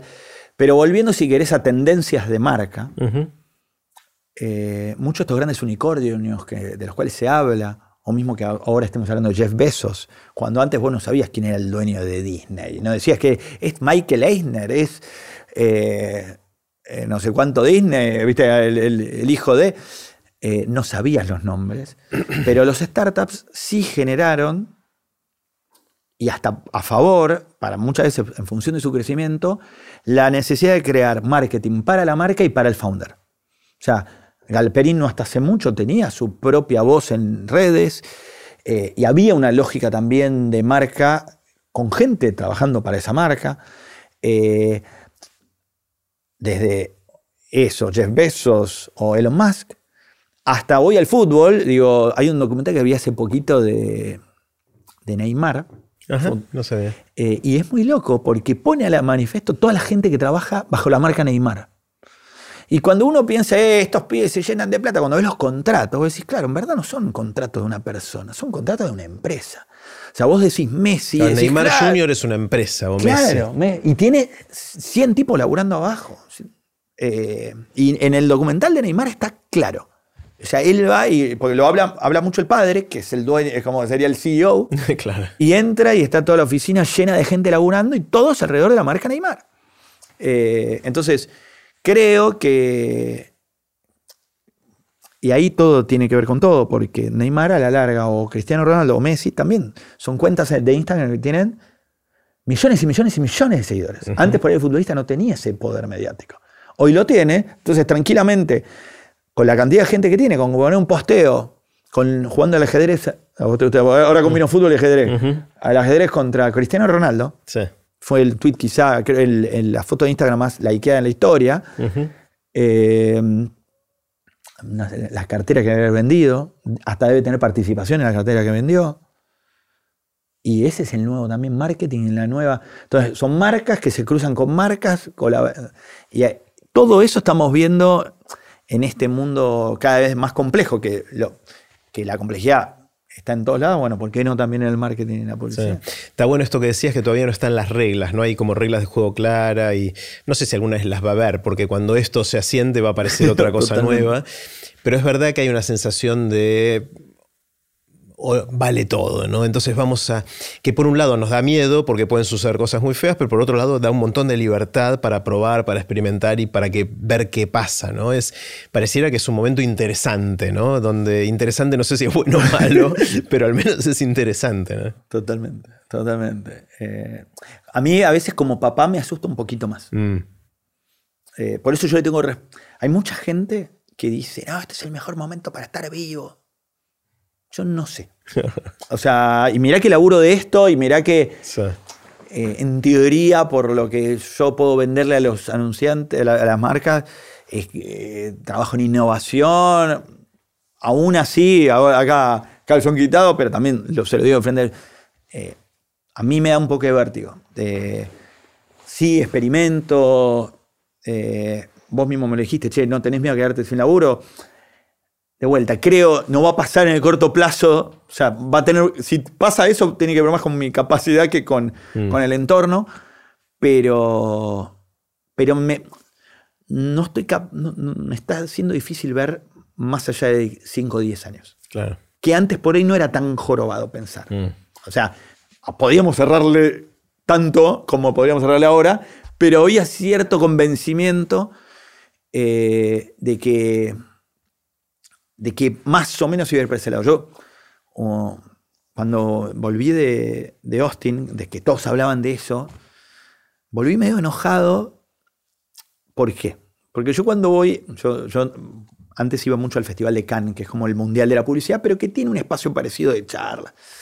Y yo siempre decía que cuando vas ahí, te robás unos cuantos charts, por decirte, pero alguna es haber escuchado gente grosa, que ya eso te ayuda, uniéndolo vos a tu forma, a tener una visión de mediano plazo bastante adelantada a cuando llegás acá. Puedo Claro. decirte, para hablar con marcas, con, che, no, porque vi esto, esto, esto, esto, y creo que va para acá. Eh, y, y eso es lo que te permite también la- muchas veces trabajar en laburos adelantados a su tiempo. Porque tenés un marco de cinco años. Acá yo siento que me robaron el mediano plazo. O sea, está a lo largo porque eh, creo que no dudamos de que, no sé, que en algún momento vamos a estar en el metaverso, que todo en algún momento va a estar en la blockchain. No dudamos que quizá en algún momento un JPG tenga un valor en el mundo digital, pero que ya nos quedó medio lejos, se nos fue para adelante. Y, y a mí me pasó con esto, con esto que nos explotó las manos que me robaron el mediano plazo. En el sentido de que volviste de South by Southwest de Austin y no tenías No mucho para tenía contar porque la mucho. gente ya sabía todo eso. Claro, O sea, y- esta- se acortó el, claro, la ventana que tenías de poder sorprender, de asombrar. claro, y de, y- no, y de poder entender otras cosas más allá de esto. ok. O sea, los mejores speakers solo hablaron de esto. Y, y- y hasta tipos que, tipas que, que por ahí ta- trabajan en industrias muy diversas, inevitablemente tuvieron que acercar su speech a este lugar. Eh, y si bien es un, un ejemplo chiquitito, para mí es gráfico de lo que me pasa en, en términos de esto de, che, no, no, no veo escenarios concretos de acá 5 o 10 años verosímiles. Mm, ¿Entendés? mm. Eh, o que me den algo más de tranquilidad. Es todavía. y, entonces, porque ningún pensador, creo, o por más. Podés ver la originalidad del pensamiento y decir, qué buena metáfora trajo. Mm, Pero no deja de ser una metáfora. Claro, sí, sí, sí. sí. Eh, a- aún un, Harari, eh, por decirte que, que puede ser dentro de lo que es el mainstream, tampoco te trae algo muy revelador. Entonces decís, eso me da un toquecito de, de vértigo, más pensando en, en mis hijos que, que en Mm. nosotros. Ah. Volviendo, Nico, a, a tu rol eh, trabajando con organizaciones, ¿hay algún caso de alguna innovación concreta, quizás que conozcamos, en la cual estuviste involucrado, que nos puedas contar? Eh, ¿Cuál es tu caballito de batalla? Yo, hi- yo hice esto. Mira, en verdad yo trabajo, te- tengo algunos, pero mm, si quieres, mm, mi caballito de batalla fue más ayudar a, a crear, eh, llamémosle laboratorios, espacios muy ad hoc a las empresas, más que- para que las Más empresas que el creen, producto más que el dicho. producto concreto. O sea, yo digo, un- uno, pero que encima fue más de suerte que otra cosa, eh, y fue hace muchísimos años, y lo, y, y lo fan- fa- fa- fanfarroneo desde, desde lo emocional más que desde lo Ujú. disruptivo, fue trabajando con la marca PepsiCo. Eh, ellos querían eh, crear una marca para lo que ellos llaman jóvenes adultos, ¿no? Hace varios años. Y Jóvenes adultos es como una más contradicción. 25, Ah, es más 25. Más que jóvenes, pero todavía no tan Claro. adultos. Ok. Eh, y, no sé, en ese momento, no sé, tenían las leyes mediterráneas, eran unas leyes. Las, pap- las papas Claro, fritas. unas papas fritas y traían algún tipo de celebrity más adulto, más de esa edad para atraer, ¿no? Y yo me acuerdo, en ese momento yo trabajaba en una agencia de policía en Y yo decía, con esto, con- y, y ellos se frustraban porque a la larga después la, la ley terminaba en la lanchera de los niños. Claro. Entonces nu- nunca terminaban de salir de, esa- de ese mundo. Y, y esto partió de una observación, ningún tipo de proceso loco que fue. Che, lo que ustedes no se dan cu- en ese momento acababa de arrancar eh, una tendencia a nivel global, que entró más que en la moda, que era Adidas lanzando sus, sus marcas retro, que se llamaba Adidas Original. Eh, que era, lo retro pasaba a tener onda. Y yo me fui solo con una cámara de fotos, en el momento no había celular, cámara de fotos, a filmar a ciertas personas con una pregunta. ¿Qué snack te gustaría que vuelva? Y todos me dijeron, ¿qué es boom? ¿Qué es boom? O los pochoclos acaramelados. ¿Qué es boom? Los empecé a filmar, pim, pim, pim, pim, pim, pim, pim, pim. Y justo venía un regional de PepsiCo y le, le pregunto a mi cliente, che, ¿le puedo- que tengo algo para contarles, ¿le puedo presentar esto? Porque para mí esto está más cercano, a, esto es solución y es mostrando la tendencia, es que ustedes, ellos, cuando ellos vinieron a Argentina, Pepsi, había, PepsiCo, había comprado esas marcas y las había descontinuado. ¿Qué pasa si, si armás una marca que llame Retro Snacks y que esta pregunta que yo hice muy básica la tirás a internet y que parezca que vuelven a pedido de la gente?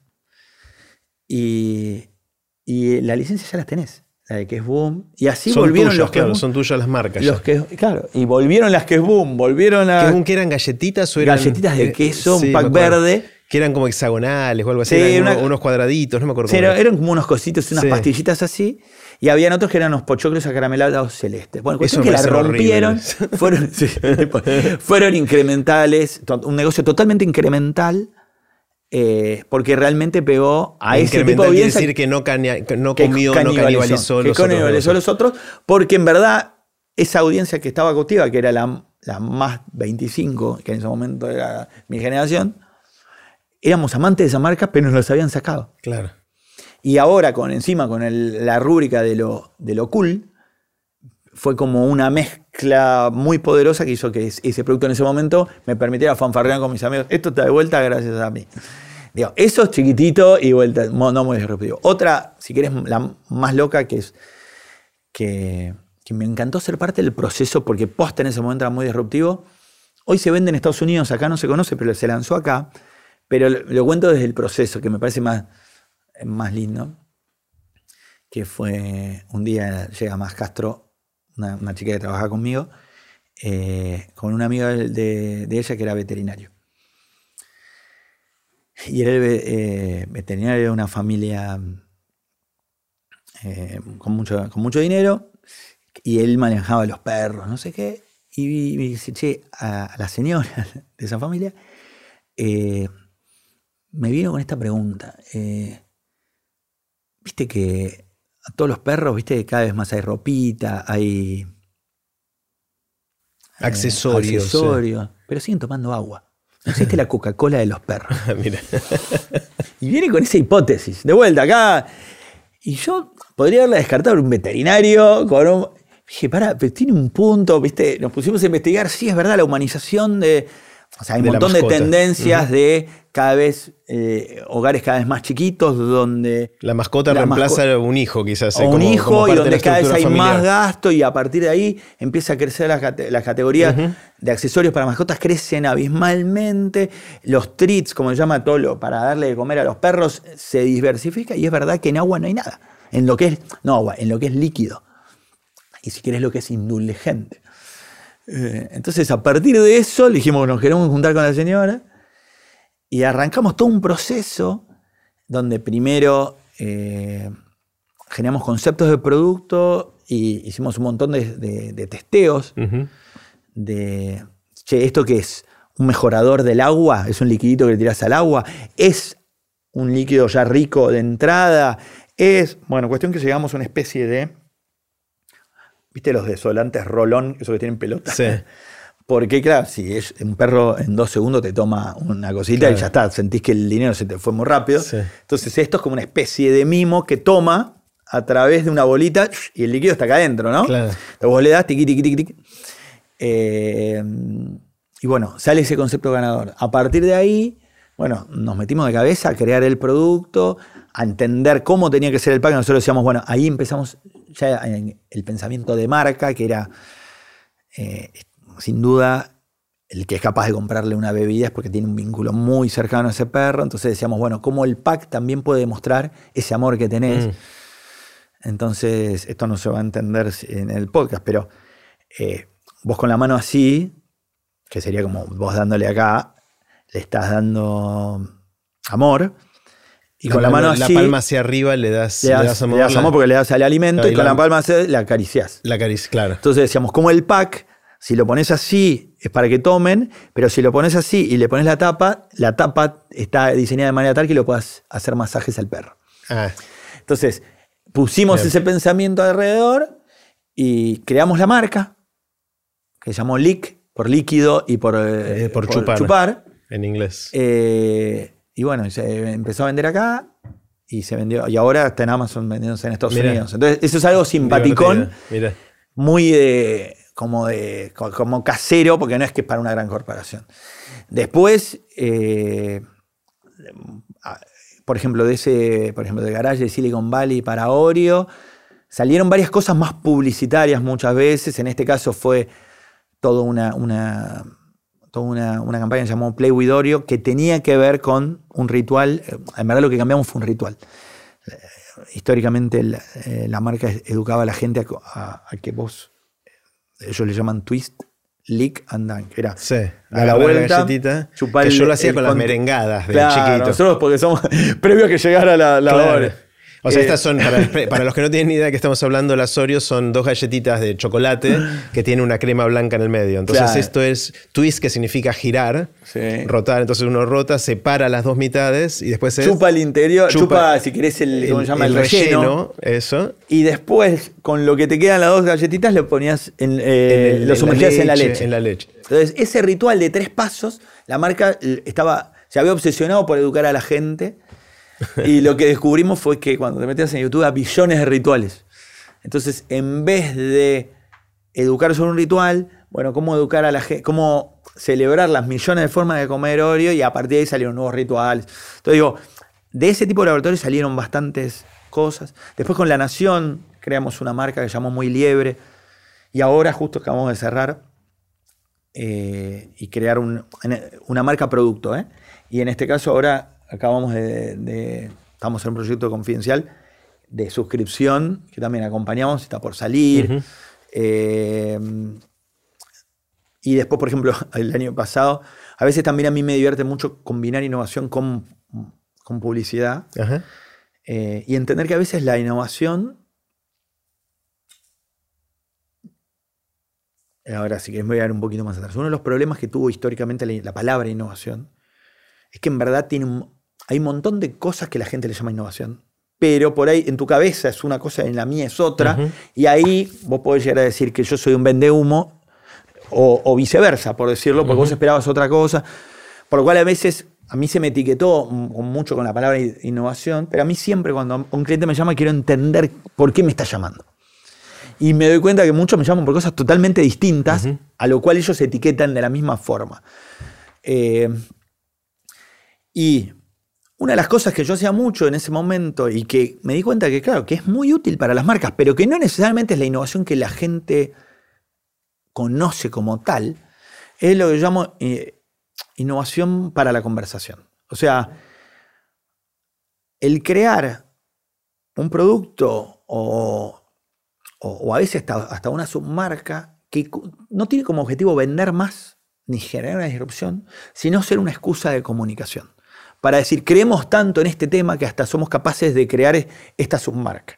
Que en algún punto esta submarca no va a, disrumpir un mercado, pero sí le permite a la marca hablar desde un ángulo distinto y desde las credenciales de, che, estoy hasta yendo más allá de este tema. Un ejemplo no mío, pero que para mí grafica mucho, eh, Volvo, que históricamente fue siempre seguridad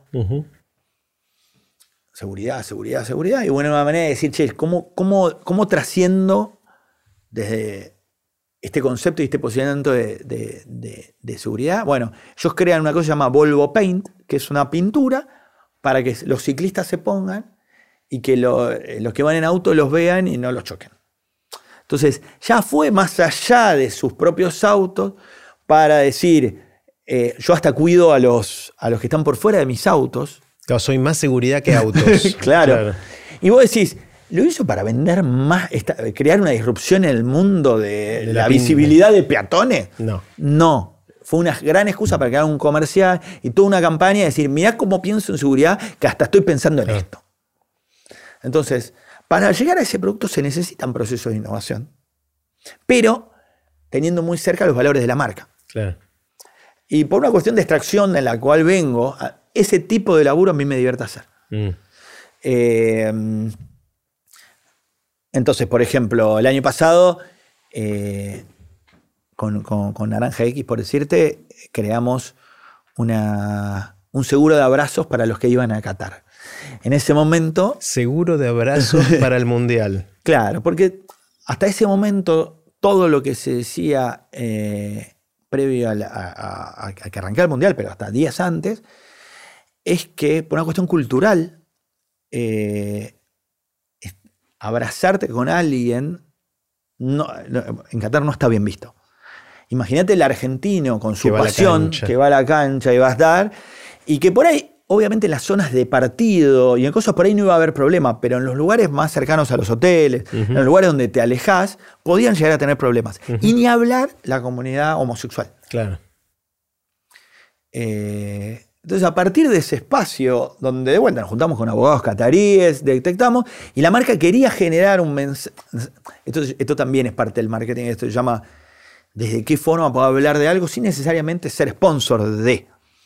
Entonces, ¿de, qué ángulo original yo puedo estar hablando de un evento y encontramos este espacio? De crear una solución concreta que el que quiera y sienta e irse más seguro para esto lo, ofrezca, pero es gracias a este producto poder tener la posibilidad de generar, encima justo en este caso, Naranja X y el fundador, no se conoce la historia de Tarjeta Naranja, pero es muy divertida. Eh, originalmente era en una casa de deportes, de vuelta muy humana, pero ellos, era tan humana esa compañía que ellos decían que cada vez que alguien entrara a un local de naranja, de tarjeta naranja, se tenía que ir con un abrazo. Mm. Entonces, cuando encontramos esa verdad de marca, casi siempre esto es un secreto de la policía, cuando vos tenés una verdad de marca o de producto que se hace una correlación con, una, con algo que está pasando allá mundo. afuera. Vos pasás a tener cierta autoridad del tema y ahí hay un lindo... Entonces en este caso es, che, una marca que de hecho tiene una, tiene una estatua de un abrazo en el edificio que tienen en Córdoba.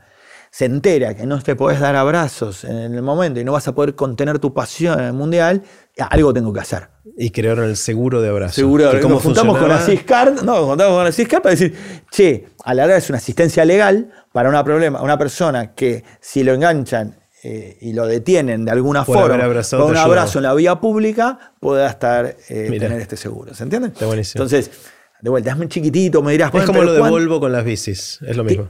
Eso está dentro de una categoría que es, lo voy a decir en inglés porque suena más fancy, pero es Innovation for Conversation. Que hay otras que son innovación para, para crecer, otra ni- innovación para eh, generar eh, share, entonces buscan por ahí, tiene que ver con, la, con, con, che, agrandé el producto al mismo precio. ¿no? Hay un montón de formas de innovar dentro de las compañías. Claro, está buenísimo. Eh, así que bueno, te lo grafiqué en cosas más chiquititas, pero, pero, pero volviendo, yo creo que donde- lo que más orgullo te me da más allá de estas cosas chiquititas es haber ayudado a compañías a través de procesos de innovación internos que generan una transformación cultural interna a través de la innovación.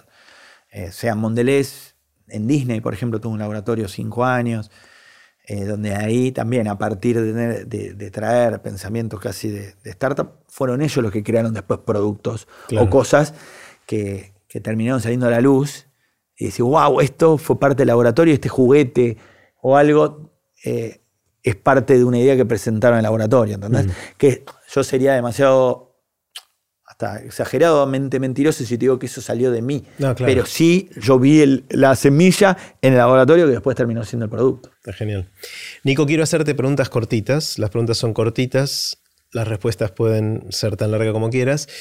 Y acá viene Dolina, acá, al caso, al caso, porque cuando te conté esto y me mencionaste a Dolina, contá- recordame qué fue lo que me dijiste porque me encantó. Eh, Dolina tiene un libro que a mí siempre fue uno de los que más me marcó, que es El Ángel Gris. Eh, y, y dentro del Ángel Gris son distintos personajes de Flores. eh, del, Del barrio, barrio de Flores. del barrio de Flores, perdón. Y, y uno de ellos se llama el contestador de reportajes. Y siempre me había llamado mucho la atención porque era una persona que siempre se preparaba para que lo entrevisten y ya tenía toda la entrevista, la entrevista armada en su cabeza y el tipo muere sin que lo entrevisten. Eh, y cuando me llamás vos, Jerry, yo con mi mujer escuchamos mucho eh, Aprender de Grandes. Yo te decía, cuando me senté acá, eh, me transporto casi a la ruta. Nosotros via- viajamos mucho al sur en auto y escuchamos mucho, no sé, a veces un continuado, tres, cuatro episodios.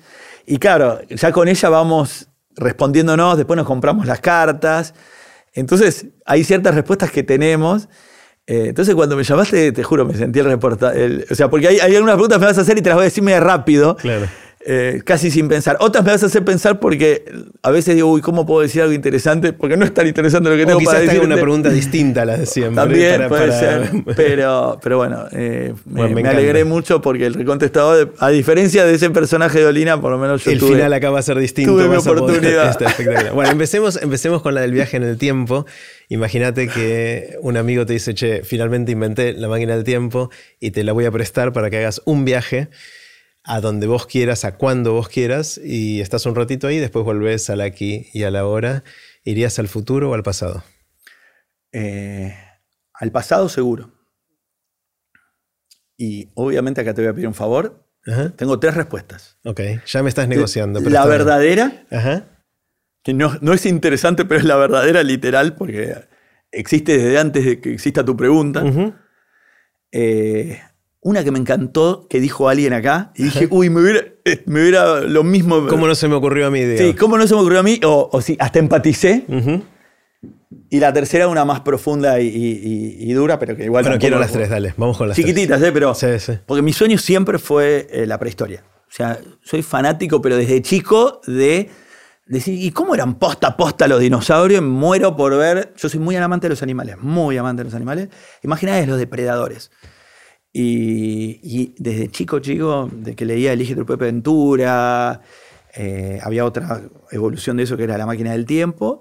Me quemaba la cabeza como era un dinosaurio. No es muy interesante, pero es posta. Que, eh, querrías ir a un Jurassic Park de verdad. Sí, ir pero a estar allá, es- estar ahí ver el- cómo, cómo es. O sea, y vos decís, lo veo y me vuelvo feliz. No tiene profundidad, pero es un deseo eh, ancestral mío. Después, la- Una que escuchaste. una que escuché acá, que me pareció brillante, de Tomás Balmaceda, que él dijo una semana en 1997 que estuvo Madonna y Michael Jackson con una semana de diferencia En en, Buenos Aires, en claro. Buenos Aires. Él vivía en, en, creo que en Bragado, en un lugar así, y, y yo me acuerdo, yo era muy fanático en ese momento de Michael Jackson, Madonna me encantaba, y no sé por qué no fui a ninguno de los dos. Y me la recuerdo esa semana, eh, y casi que no volvieron los dos. Y no puedo creer cómo no fui. Mira. Y cuando lo escuché dije, me mató, tiene razón. Brillante. Además me encantó porque podía elegir cualquier cosa interesante. Eso- eso es muy específico. Esa verdad pop, eh, muy, pero debo ser de la generación parecida a la de él eh, y me pegó re fuerte. Y después algo más personal y chiquitito, pero donde mi mamá era, era zafata y, y durante mis tres primeros años de vida, tres, cuatro años primeros, voló mucho. Y yo siempre digo, que me gustaría acompañar a ese Nicolás que no sé, o sea, yo sé que sufrí, que algo que, que siempre tengo muchas preguntas con qué pasó en esos 3, 4 años, que yo era muy chico. ¿Viste ¿Preguntas cuando- para vos o preguntas de qué pasó alrededor Sí, tuyo? ¿qué pasó alrededor mío, viste? Mirá. De, para mí, yo me acuerdo que me desgarraba que se fuera. Y, y también en, en laburo personal, psicólogo, viste esas cosas, pero digo, por eso me abro, pero te cuento, sin dar mucho del equipo, pero la verdad es, tengo muchas preguntas sobre ese momento de mi vida. Mirá. Digo, me hubiera encantado ver ese chiquito y decir, Vos tenías 3, 4 años, te- Sí. hasta los 3, 4 y tengo recuerdos. O sea, Qué tengo raro, porque no hay muchos recuerdos que tengamos de esa edad. Yo tengo imágenes. concre- imágenes concretas. No es que te lo contaron, sino No, cosas que no, vos Tengo recordás. imágenes Wow. Y que no son malas las imágenes, ¿ok? No, no es que yo traigo No, no. algo concreto, pero tengo sensaciones de que tengo que descubrir todavía más algunas cosas de ahí. Mirá. Y entonces, de vuelta, esto es también eh, abriéndome y diciéndote, esta, eh, sé que no, no sé cuán interesante es la pregunta, pero viste, muchas veces uno indaga sobre su pasado. Digo, para mí hay algunas respuestas que no tengo que deben estar relacionadas a esa época. Y mirá qué chiquito era. ¿eh? Mirá. Me dejaste pensando en cosas mías, pero no importa. Eh, ¿Qué sabes ahora que no sabías cuando eras más joven? O más adulto joven, si querés, eh, que te hubiese gustado saber. Es decir, ¿qué, ¿qué sabes ahora que podrías decirle al Nico más joven que en ese momento te hubiese venido bien saber? Esta, esta pregunta me presenta siempre una paradoja. Ajá. Eh, porque mm, yo le diría a ese Nicolás que se relaje un toque. Eh, yo siempre me preocupé mucho por el futuro. Entonces estaba siempre en guardia. De hecho, yo la, creatividad siempre la vi con mucha angustia. O sea, viste que siempre parece una palabra muy, ay, qué divertido, no, yo la vi con angustia. Eh, desde muy chico yo decía, yo arranqué a los 17 años a trabajar.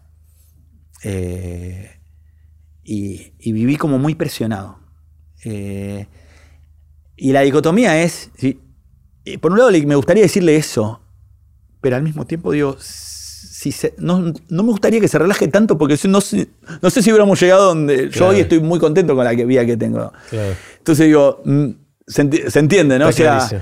Es, es mi propio karma y mi problema, pero al mismo tiempo, y, en algún lugar tengo que estar agradecido a haber estado siempre en guardia. Claro, es muy fácil en general para la gente que le fue bien en algún objetivo de la vida o en algún camino de la vida, decirle a sí mismo o a los demás que están empezando, relájense, va a estar bien. No, estuvo bien para mí, quizás para... Y por ahí estuvo bien porque me hice problema. También. O sea, si me relajo demasiado en esa época, por ahí la hubiera chocado. ¿entendés? claro. Está buenísimo. está buenísimo. ¿Qué piensas distinto, Nico, de la gente que te rodea? Puede ser el círculo más íntimo, un círculo más amplio. ¿En qué sos distinto o pensás distinto?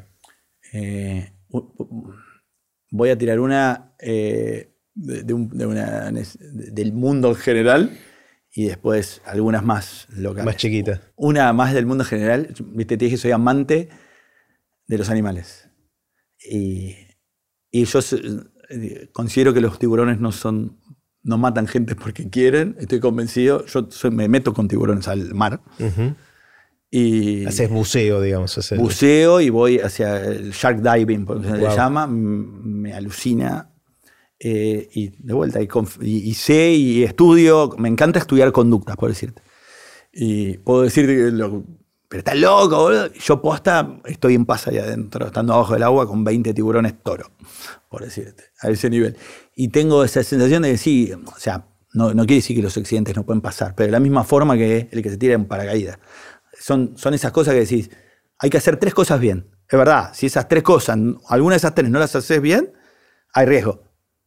Pero yo por lo menos estoy en ese sentido, digo, cuando esas cosas no pasan, porque, che, hay ciertas conductas que les pueden llamar la atención, bueno, pero no tiene que ver con la maldad ni con las ganas de. Eso ¿Hay, algo ahí que, es una secuela de, la película Tiburón? O sea, ¿hay, algo de que nos quedó en el inconsciente colectivo humano de que son peligrosos? También habiendo estado en Australia hace ya muchos años, eh, cada tanto hay casos de tiburones, no entren acá porque hay tiburones, pero la verdad es que los accidentes de tiburones en la lista de cantidad de accidentados por año están muy abajo. Tenés mucho más chance que te pise un 60 acá afuera o, que un elefante en algún lugar, digamos. ¿no? Eh, bueno, y mirá, lo elíptico eh, que, eso, que podemos ser cuando hablamos al principio de las narrativas. te lo voy a llevar otro ejemplo y volvemos, porque es verdad, para mí tiene que ver con la película de tiburón, o mucho que ver. Yo siempre digo que, la gaviota es un cuervo con mejor marketing. o sea, vos a nivel conductual son muy parecidos como animales, pero tuvieron la suerte de no estar en una película de Hitchcock, ponele. Mira. ¿Entendés? Eh, entonces creo que las narrativas también le juegan. Lo mismo el lobo. O sea, hay un montón de animales que tuvieron la mala suerte de, estar en, en, el lado incorrecto de una narrativa. O al revés, ¿no? Porque la paloma de la paz hizo que las palomas, que ahora son más vistas como ratas con alas, gozaran de por un tiempo un estatus. O, eh, una, una, paloma blanca la querés más. Claro, porque es blanca y es de La Paz. Sigue siendo igual que las otras. claro. Eh. Pobre Salvina. Son narrativas. Entonces, bueno, claramente el marketing afectó al, tiburón. Eh, y después lo, otra cosa distinta, pero que a mí me llama mucho la atención, pero es argentina esta, que es eh, yo vivo en una casa de, me mudé hace unos años, una casa con, pileta. Y me acuerdo cuando lo compré, eh, mis amigos vinieron y me dicen, boludo, no tiene parrilla. Y yo ni me había dado cuenta. A mí, la verdad que hacer asado no va... Eh, pero ¿cómo no haces asado? Y no sabes hacer asado. No. Te traiciona la patria, más o menos. Claro, ¿y por qué? ¿Y pero por qué tengo.? Bueno, cuestión que termina siendo parrilla, pero por una cuestión de por si la alquilaba la casa, ¿viste? Y te inventaste otra narrativa para justificar la parrilla. claro. Y bueno, la hice. Está bien, aprendí. Y, aún así no me importa. ¿Por qué me tiene que interesar? ¿Y cómo tenés una casa con pileta? Y no tenés parrilla. Sí, o no te gusta hacer. ¿Entendés? Le, le quema la cabeza. Y lo mismo pasa con el alcohol. No toma, ¿Cómo no tomas vino? ¿Cómo no tomar? Eh. Y me impresiona lo impregnado que estás, cómo sos. O sea, hasta te miran raro. ¿Viste? Y que no tiene que ver con deportistas. No, no me gusta, no sé, ¿por qué me que gustar? Eh, y me llama la atención eso. es como que parezco que soy eh, más niño porque no me, no me gusta el whisky, no me gusta el gozo. Esas cosas me impresionan de la cultura y, y las vivo a diario en que pienso distinto. Está buenísimo. ¿En qué cambiaste de opinión? ¿Qué venías pensando para un lado y de ahora decís, no, va para otro lado? Eh, dos, cosas que tienen que ver conmigo, si quieres, más chiquititas. Y. Tres te voy a decir. Dale. Una, eh, los fanatismos. Soy menos fanático con la edad de los clubes, de las cosas. O sea, vuelvo, por ahí es la edad, por eso yo no lo sé. Quizás soy, soy más fanático de la gente que hace historia, no sé, soy más fanático de Messi que de Argentina, por decirte, por, pero por, la por un sentido de justicia, o de, bueno, lo mencionaste a Djokovic, Fedele, el de la gente que está haciendo historia, y me divierte eso, porque a mí me- el deporte me sigue gustando mucho, pero yo era de River, soy de un club de rugby que se llama el CAS, y digo, ya en, en eso pienso distinto, como que eh, después pienso distinto. Eh, Los fanatismos. los fanatismos. Ah, Ese, ese es el riesgo de decir hay tres cosas. Sí, ¿no? siempre digo lo mismo. Eh, no, esto, y, y está relacionado a una charla que escuché de TED de, de- de Río de la Plata en su Ajá. momento. ¿Te acuerdas? Había un- una persona que se había convencido que no le gustaba el helado y después se dio cuenta que le gustaba. Sí, Una charla hace unos años. sí. Eh, yo, me- yo siempre estaba convencido que no me gustaba manejar en ruta. Mira. Y, y hace unos años salí por primera vez en ruta más largo y se me ensanchó el mundo. ¿Será que encontraste un buen podcast para escuchar mientras tanto? Puede ser, puede ser, elíptico, ¿viste? Te volvemos. Claro, sí. Eh, pero te juro, no, ahora digo, ¿cómo- ¿cuándo, me, cuándo me, me convencí mismo que no me gustaba manejar más de cuatro horas? Y ahora, no sé, vengo justo el fin de semana, 18 horas, y, y dije, se me agrandó. Hoy Mira. conozco toda la Argentina, me fui, para mí. Y hay mucha gente que amerita solo hacer tanto tiempo de ruta si te vas dos meses, un mes a un lugar. Y yo digo, no, boludo, me voy cuatro es días. un plan y en sí mismo el, me el re divierto y, y es un re plan en familia. Eh, nos hablamos un montón en el auto, cero tecnología en el auto, eh, salvo tu podcast. pero, pero eso, si querés, también es un cambio. Y lo último que me trajo pandemia Mm. es que soy mucho más casero de lo que pensaba. Eh, A pesar de que no haces asados. la pasé bárbaro en pandemia en casa. Y post pandemia me di cuenta que me gusta. o sea, yo ¿Te era un gusta tipo- estar en tu casa? Yo era muy programero, de estar haciendo cosas, pim, pum, pam, pam, pam. Y la pandemia dijo, para, para. Y yo decía, no, no, en casa. Por eso tampoco le había puesto tanta pila a la casa, ¿no? Y, y descubrí eso no hace mucho.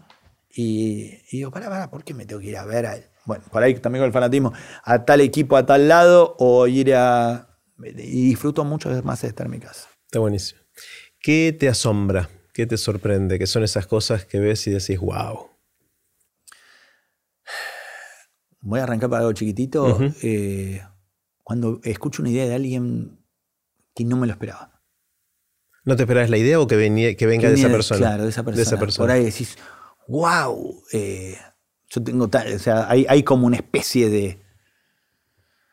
eh, ¿Cómo llamamos? Eh, me salen jerarquías, ¿no? Pero de gente que vos decís, yo puedo escuchar ideas, pero me cuando. Para, ni hablar cuando me meto en compañías a armar programas y de repente Sí. el financiero aparece con una idea brillante marketing, de marketing. Claro. Y wow, esas cosas me, al- me alucinan. Eh, después, eh, me encanta más que me asombra cuando alguien hace bien su trabajo, Mm. por más chiquitito que sea, alguien en el peaje me trata bien y me, me, me arran- te juro, me, me encanta. Digo, que le Sí. vaya bien a esta persona. Sí. A mí me emocionan esas cosas. La gente que hace con entrega y bien y con calidad lo que fuera, por más que sea re chiquitito, a mí me, literalmente me emociona. Pero te juro, eh, me, Sí, sí. me copa, pero me copa y hasta le, le quiero todo, le deseo lo mejor de lo mejor. Y son esas pequeñas cositas que decís. Sí. Y que también te resuena decir lo importante de cuántas veces uno digo, eh, no, no valora o no toma esa perspectiva, a mí me alucina. Y después mis hijos, mis hijos, tengo la suerte, creo que todos podemos decir lo mismo, seguramente cada uno de nuestros hijos, pero hay- hay, eh, mis hijos tienen algunos talentos que yo no tuve y Mm. los miro casi, no desde el- con orgullo, con admiración los miro. Claro. Y wow, mirá, está haciendo algo que soy su primer fan, pero porque no es que yo lo enseñé. No, lo trae. De hecho, un- esto también podría ser respuesta de otra cosa que es. hay- eh, por ahí, no sé, paso un acto y me felicitan por mi hijo. Y digo, felicitan a él, yo no que tengo que ver. Pero viste que gente te felicita a vos. Claro. Como si yo tuviera algo que ver. Esto lo- es, Lo- por- es es mérito total. mérito total de ella o él, o sea, 100%. Eh, pero ¿Qué, está en la edad- cultura. ¿Qué edad tienen los chicos? 10 y 14. Ajá. Eh, pero te juro, desde lo artístico, de- eh, los miro como, guau, te juro, me asombran. Digo, ¿dónde salió esto? Eh, ahí es donde, descreo un poco de la educación y, y en términos de estos vienen con algo ahí adentro. O lo mamaron de otro lado. no, es- pueden haberlo visto de amigos, del colegio, de, de otros con- de entornos, ¿no? De- Pero, pero eso me asombra, cuando encuentro esas cosas que me encuentro admirándolos más que estando orgulloso. De lo que está pasando en el mundo, hablamos mucho de inteligencia artificial, pero en general de lo que está pasando en el mundo, ¿qué es lo que te llama la atención? ¿Qué te interesa? Cuando, cuando lees noticias, más allá de noticias de coyuntura, sino las cosas que están pasando, ¿cuáles son las que más te llaman la atención? No, sigo obviamente. La verdad que estoy yo estoy todo el tiempo viendo lo- la- las transformaciones. Por ahí, por una cuestión de sesgo, me interesan más los comos. Mm, Cuando aparecen hitos culturales con un como nuevo. Esos me llaman la Mira. atención. Uno chiquitito y muy puntual, pero que me- en su momento me llamó mucho la atención y, y gracias a eso quizá me descubrí un, un interés nuevo. Eh, no sé si conoces la, la comedia musical Hamilton. Sí. Bueno, eh, yo la descubrí casi... Lin Manuel Miranda. Bueno, yo soy fanático de ese señor, pero me, pero, me, pero me convertí en fanático a partir de ahí. Ujú. Y, y cuando ves esa comedia musical, dije, para, para esto es mucho más que una comedia musical, esto es una forma nueva de contar la historia, una puesta en valor de uno de los fundadores de Estados Unidos, que era quizás uno de los de menos marketing, por decirlo, Eh, una puesta en valor de, de- de la diversidad, más que nada en un país como Estados Unidos, que un George Washington sea negro, que el relato sea vía rap, eh, que no, comparado con otras comedias musicales, no hay ningún momento de diálogo, son todos raps. Eh, creada por alguien que es un inmigrante y que viene del mundo latino, esas cosas me explotan la cabeza. Pero me explotan la cabeza. Y que no es casual que después, en la asunción de Biden, una chica de 15 años que da un discurso frente a todo el mundo, diga dos frases de esa obra. Decir, para este pibe rompió su categoría y pasó a otro lado. Eh, de vuelta, un cómo. Casi y te lo pongo en paralelo con lo que decíamos antes del, del Fórmula 1 y alguien que hizo un documental y generó un cambio en un... O sea, hoy me junto con mi hijo a ver carreras de Fórmula 1 los domingos, como por ahí lo hacía con mi papá cuando yo era chico, y durante 30 años No lo hiciste. no hice, y hasta me parecía aburrido. Mira. Y de repente eso me generó un cambio de percepción que hizo que después yo me divirtiera. Eh, entonces, esos comos, eh, no sé, por ejemplo, también hubo algo que se hizo, otro como del storytelling, por favor. Eh, por ahí lo, lo viste en, en Netflix, se llama Inside, un Sí. chico que se llama Bob Bur- Burnham, contó la pandemia desde un lugar entre estandapera musical con unos insights publicitarios, lo que era, no sé, hablar con un, un Instagram con su mamá, o cómo son las mujeres blancas publicando posts en Instagram. O sea, una frescura de relato con la música integrada y al mismo tiempo una crudeza de una persona que te está contando en tiempo real la pandemia. De vuelta, eh, son esas cosas que me explotan la cabeza eh, y, que, de vuelta, por eso son las que sigo más de esas nuevas formas de contar historias y cómo gracias a ese nuevo relato puedes generar transformaciones de percepción sobre un tema, en un negocio eh, o quizá hasta un nuevo cambio de conducta. ¿Tenés alguna habilidad inútil? ¿Sabes que la estuve pensando? Las que te voy a decir no son tan inútiles porque A vos me la vas a decir a el de la larga lengua. ninguna, a la larga ninguna son inútiles. De hecho, se la pregunté a mis hijos también. A Chicos, ver, me van a preguntar esto. esto.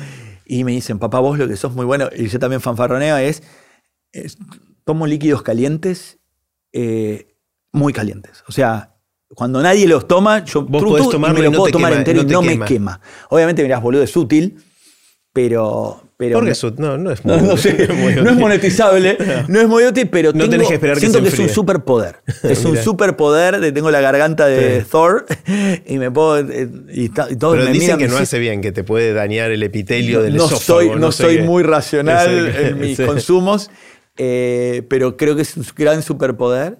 Y después un- un- algo que yo creo que es un poder, que mis hijos dicen que es inútil, es que yo digo que hago muy buenas canciones familiares Ajá. y siempre me dicen que apesto. Ah, son, malísimos, sos malísimo rimando, papá, y yo estoy convencido que es buenísimo. Por lo cual, para mí es una habilidad, pero para ellos es, Es- inútil. claro. me encanta, me encanta. ¿Cómo haces, Nico, cuando querés o tenés que aprender algo nuevo? Imagínate que te metes en un terreno nuevo y tenés que absorber algo que no conocías. ¿Por dónde empezás? Llamando al bar de Java. Eh, a los monstruos que saben de esas cosas. Yo aprendo por osmosis, eh, mm. por gente que esté cerca. O sea, me cuesta. O sea, no te voy a decir, me ponga a googlear, me ponga a leer. Yo ya, parte de mi autoconocimiento es entender que no va por ahí, en mi caso. En mi caso. Averiguas quién sabe del tema y te juntas con esa persona. Y genero, por ahí es eso, pero en algún punto, como ya como conozco que nutrir mi bar de Java es clave, yo genero reuniones. o sea, cuando veo a alguien que está haciendo algo distinto, me gusta conocerlo, mm. entender. Y digo, ya está, te tagué, vos tagueame a mí, en algún momento, acá se genera un puente, en algún momento nos vamos a necesitar. Y ese, ese mundo de tagueos los tengo bastante latentes. Eh, casi que hay veces, volviendo al círculo virtuoso, donde no sé cómo logré, pero terminé casi contactando a muchos, más de lo que pensaba de esta gente que tagué por más que cuando me junté estaba muy lejos de tener un proyecto y decir, hoy mágicamente aparece un proyecto para laburar con esa persona.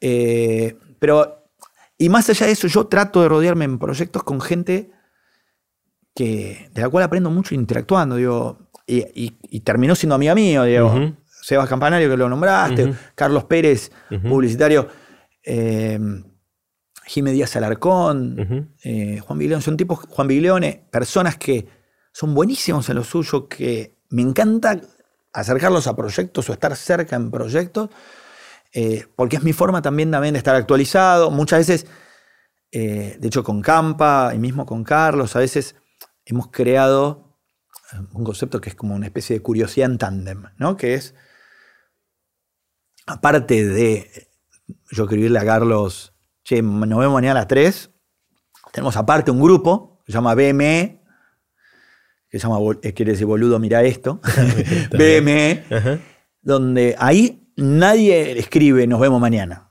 Ahí es... Directo contra BME, ¿no? Le mandás y por ahí, uy, esto puede ser el principio de, o el, y, y, y, ya el hecho, o sea, yo filtré mi realidad y, fue un atajo para vos de yo te estoy filtrando algo.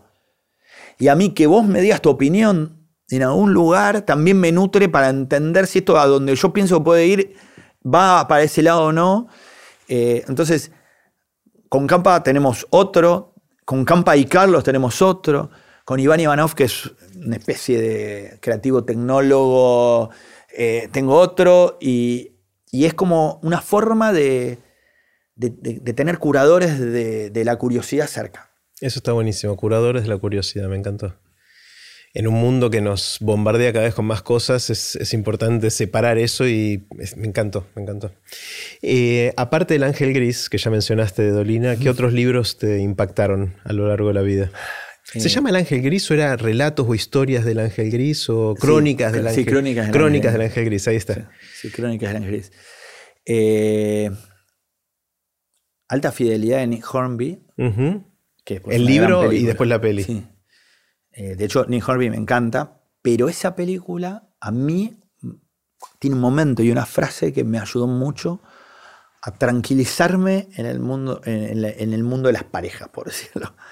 ese libro habla de, el personaje principal es una especie de jockey que hace rankings de todo y en la película en un punto eh, es un relato de todas sus parejas y uno de sus aprendizajes, para mí fue un regalo, que fue, a la hora de encontrar pareja es clave encontrar a alguien de tu mismo peso, como en el mundo del box, ¿no? Que, o sea, yo, imagínate, más joven, por ahí decía, yo quiero a tal mina, no sé, a tal mujer, pero claro, por ahí yo quedaba desparejo y terminaba sufriendo. Por ahí después de eso buscaba a alguien, bueno, está más tranquila, y yo terminaba por ahí aburriéndome. Y esa frase, encontrar a alguien de tu mismo peso, a mí en ese momento fue revelador. Mm. Por lo cual lo, tengo como muy cercano. Eh, después yo, 1997, no solo me lo acuerdo por Michael Jackson y Madonna, sino por un año en el cual yo siempre digo que viví una doble vida, porque en ese momento yo iba a trabajar en el tren, que, esa, es, la gran lástima de, de, los libros para mí, que es cuando les perdés un momento. Pero en ese momento tenía el momento de lectura el ir al tren. Y, me leí toda la saga del Señor de los Anillos. Y yo te juro, para mí fueron dos años en paralelo. Fue lo que yo Viviste hacía como persona y toda la saga del Señor de los Anillos que la leí a esa edad, bastante grande, pero para mí fue maravilloso. A mí me encanta también el cine fantástico, la literatura fantástica, y fue un regalo que tuvo todo ese año. Eh, después, eh, Alessandro Barico, hay un libro que se llama Mi Historia, que no es el más conocido de él. Eh, me lloré como marrano. Y tiene una metáfora también muy gráfica, muy publicitaria si querés, que es, eh, sin hacer spoiler, pero, pero te lo voy a tratar de extrapolar, pero es, a la larga, es un circuito de, de manejo que se armó en función de cómo fue la vida de una persona. Viste, Oh, al principio es tranquilo, después hubo unas curvas, y cómo diseñar, y, y esa, esa imagen me quedó muy, cómo sería el circuito De tu vida. de mi vida en función, si tuviera desde la largada, más tranquilo. Bueno, por ahí los tres primeros años fueron, ¿qué pasó? Claro. Bueno, acá fue más tranquilo, acá curva contra curva, y me quedó muy gráfica eso que, que está en el corazón de ese libro. Eh, y después voy a contar otra cosa que es un consumo cultural, si me Ajá, dejas, Dale. Que lo tengo, eh, es como si querés lo más transversal a, a mi vida. Es la película Matrix. Mira. y un momento nada más, que es el que siempre trato de estar, lo tengo bastante cerquita, que es eh, Matrix no es otra, la Matrix 1, ¿eh? no es otra cosa que ese relato del héroe, de- del camino del héroe, donde esta persona se entrena, se entrena, se entrena para tratar de ganarle a, estos seres informáticos que se movían a una velocidad inhumana, por decirlo. Y, aún para los ojos del espectador, el protagonista peleaba bárbaro, pero siempre terminaba perdiendo y con mucha fricción. Y hay un momento, y al final, por suerte ya tiene más de 20 esta película por la cual puedes pelear el final, donde esa persona ve la Matrix, entiende y pelea de una manera más lenta y con menos fricción y genera mejores resultados. Yo esa imagen la tengo muy presente en todo lo que hago. ¿Cómo puedo generar mejores resultados con menos fricción, con menos desgaste físico, Mm. emocional? Como yo te decía, a veces la, la creatividad la vivo con angustia. La, el- de vuelta, el hacer tiene mucho vértigo que me involucra mucho y me desgasta físicamente. Y, yo, y parte de mi trabajo a veces con psicólogos, con amigos. Che, boludo, no puedes ponerte así. Mirá, ya lo que hiciste, no te puedes poner ahora frente a esta hoja en blanco tan mal. Ya, si ya la sacó adelante. Y, siempre trato de decir, bueno, ¿cómo logro esa fluidez? Eh, que de vuelta, entiendo que es meritocrática, en un momento la tengo que lograr, pero es una imagen que tengo muy presente. Y en tu caso, esa fluidez sin fricción también tiene que ver con la, con la lentitud, como el caso de, de Matrix, ¿o no? Y yo creo que en verdad, eh, no sé si es la lentitud, es, es el poder generar movimientos con confianza, por decirte, Mm. eh, si lo llevo a mi día a día. Eh, no estar todo el tiempo dudando de mí, entendiendo que... Y pero si... eh, creo que...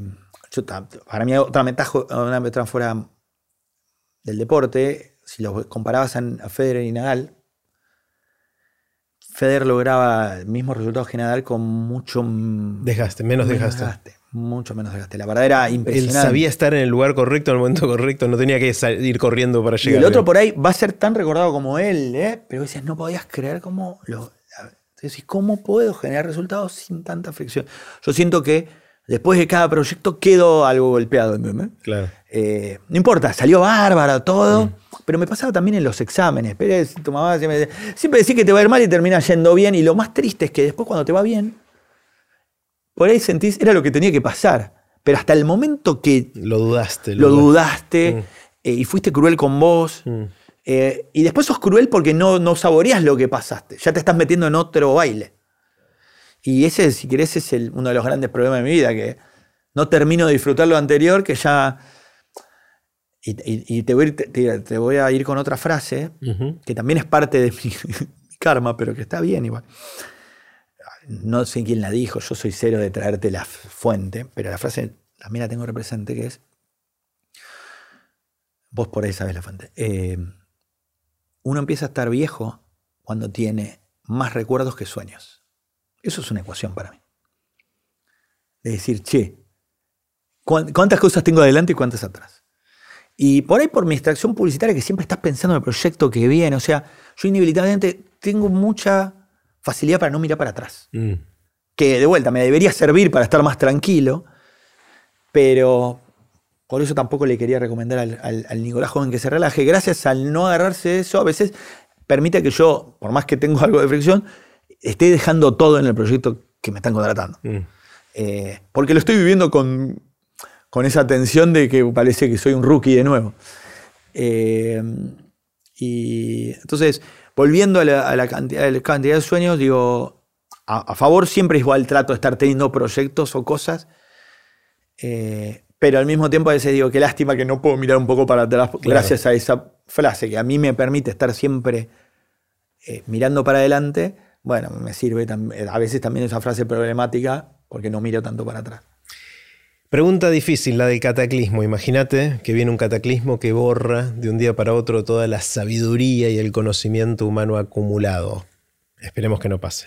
Pero supongamos que pasa y a vos te dan la oportunidad o quizás la responsabilidad de escribir una frase muy cortita que capture algo importante para vos para que las futuras generaciones post-cataclismo lo puedan recuperar. Es decir, que del conocimiento humano de la sabiduría puede ser algo gigante o algo chiquito de tu área específica, tratarías de proteger para que sobreviva el cataclismo. Em, esta respuesta por ahí es más personal que mundial, pero siento que, que a mí me sirvió mucho y que al principio no la entendí. Eh, es una definición, creo que William James es un pensador. Eh, que dijo, eh, la sabiduría es saber qué pasar por alto. Eh, y yo al principio la sentí como media chata esa frase. Eh, y, siento que tiene una sabiduría enorme esa frase, que es, volviendo al tema de la energía, es entender a qué le vamos a dedicar energía y a qué no. Y hay una gran, o sea, me voy a enganchar con esto, no me voy a enganchar, me voy a enojar, no me voy a enojar. Por ahí es mejor dejarla pasar y seguir con esto. O el tren pasa una sola vez, hay que subirse o no. Eh, el, poder desarrollar esa capacidad de entender a qué le vas a dedicar energía, a qué no, en todos los órdenes, me voy a pelear en la calle, con, en el auto, para que se quede o no, a millones de niveles, creo que si todos pudiéramos tener esa capacidad, seguramente seríamos una sociedad mucho más evolucionada que la que fue, que, esta, que, de la que terminó en un cataclismo. Me encanta, me encanta. Si te despiertan a las 3 de la mañana y te preguntan de qué trabajas, así rápido, ¿qué dirías?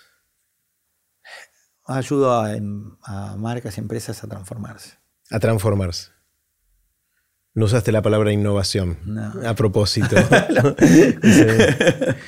Está muy bien. Bueno, hagamos, eh, si querés, una, una ronda del juego de Aprender de Grandes. Para el momento en que salga esto publicado, es probable que ya esté el volumen 2. ¡Vamos! Sí, que entró, entró eh, a, imprenta hace poquito. Felicitaciones. Eh, pero para cuando publiquemos esto, es probable que aparezca algo. Caja negra va a ser espectacular. Más preguntas, la misma idea. Pero bueno, yo tengo acá las preguntas. Voy a mezclar y nos voy a repartir tres preguntas a cada uno. Son menos cartas que el total porque saqué las que ya te hice. Las, preguntas recién están en el, mazo, entonces, toma, te doy tres cartas a vos, eh, agarro tres cartas yo y cada uno las lee y eh, responde una. Si querés, léelas en voz alta a las tres, así sabemos qué te tocó. Eh, y, y pensá cuál elegiría. Yo mientras leo la mía, las mías,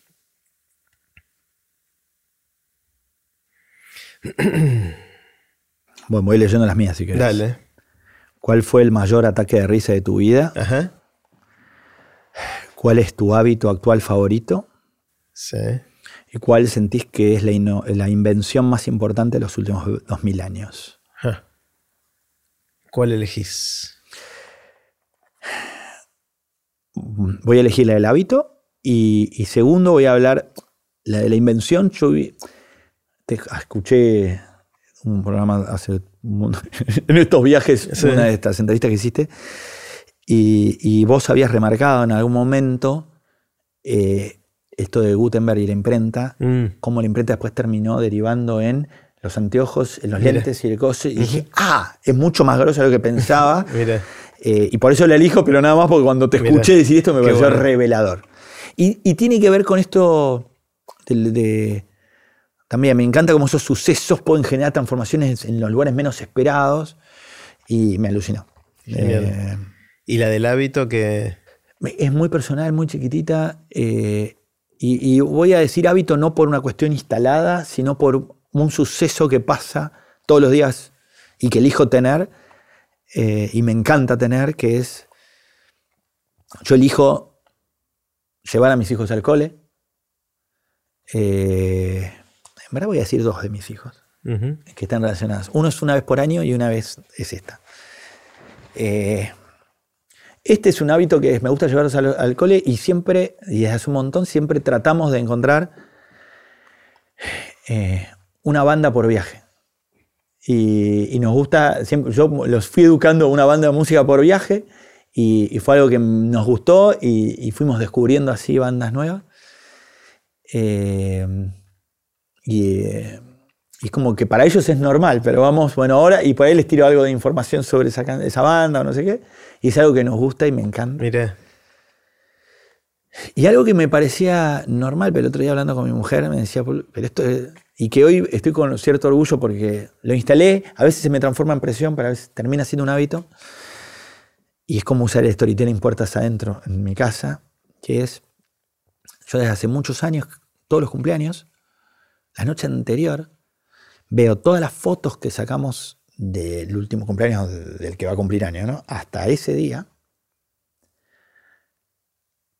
las selecciono, trato de encontrar patrones conductuales y armo la historia de su año en un video. Epa. O sea, me quedo hasta las 4 de la mañana. Flor de laburo. Y, y que es un video de 6 minutos que encima está después atravesado por los consumos culturales de ese año de él o de ella la música de las bandas que escuchaban en el auto quizás. Eh, y, claro, cuando empezás a ver el año así, decís, uy, este año probaste cosas nuevas como tal deporte, tal otro, te pasó esto, esto, esto. Gracias a ese resumen, vos te permiten mirarlo desde afuera. Y claro, y ahora tengo Bauti 6, Bauti 7, Bauti 8, Bauti 9, Bauti 10, Bauti 11, que es como una biblioteca de su, de su vida que en algún momento él va a ver todos sus videos que esto me lo decía Maki. Eh, y para mí lo entraba como un regalito de. Y, es algo que hago todos los años y, mis dos hijos lo tienen en los últimos por lo menos ocho años, uno por año. Y sé que en algún momento se va a hacer una biblioteca de su vida resumida. Y es un hábito del cual hoy me da mucho orgullo. Me encanta, me encanta. Y aparte es interesante porque dentro de muchos años van a ver su vida resumida con más conciencia de que no es su vida, sino es la visión del papá de la vida. Totalmente. Porque no es su vida, es tu visión de la vida de ellos y, me parece espectacular. Qué lindo regalo. Eh, me encantó, me encantó. Bueno, te leo las que me tocaron a mí. Eh, me tocó qué pregunta te haces todo el tiempo. Supa. ¿Cuál es tu hack o truquito favorito? Puede ser tecnológico, de organización, etc. Y la última es con qué estás procrastinando, es decir, posponiendo más de lo que deberías. Y voy a ir con la primera, la de la pregunta. Eh, creo que lo mencionaste en un momento, esta sensación de que en algún momento empezamos a ser más conscientes de nuestra finitud, ¿no? Eh, entonces, esta idea de si estoy usando bien eh, mi tiempo, que sé que es limitado, mis energías, creo que muchas veces sí, pero a veces dudo. Eh, y tengo mucho miedo de arrepentirme después de no haber hecho otra cosa con mi tiempo, con mi energía, con mi vida. ¿no? Eh, eh, me lo pregunto, no creo que tenga respuesta eso, pero la busco, la busco igual. Está buenísima, está buenísima. Y sabes que mm, te voy a decir una boludez que por ahí te sirve, chiquitita, pero como una frase, viste que está de moda, el, tipo el, FOMO, Fear of Missing Out, el JOMO, el Joy of Missing Out. Sí esto que vos decís, a mí pasa de otro lado, pero es parecido. y que yo le llamo el fear of being stuck in. El miedo de quedarse pegado a. Que Ajá. con los cambios tecnológicos, viste, hay muchos que te la jugaste con un proyecto ¡ah!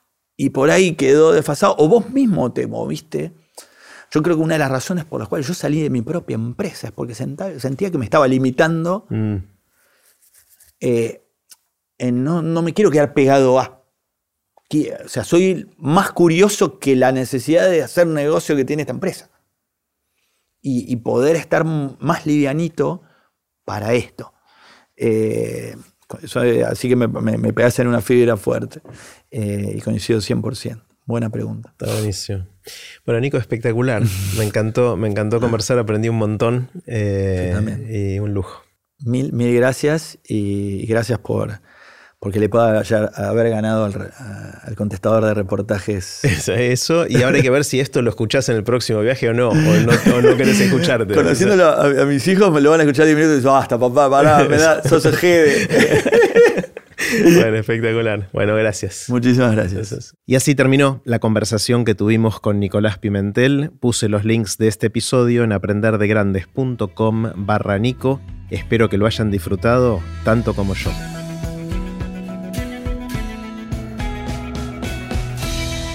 Recuerden que pueden suscribirse para no perderse ningún episodio de Aprender de Grandes en aprenderdegrandes.com. Los espero en el próximo episodio de Aprender de Grandes cuando vuelva a conversar con gente que admiro para seguir aprendiendo durante toda la vida.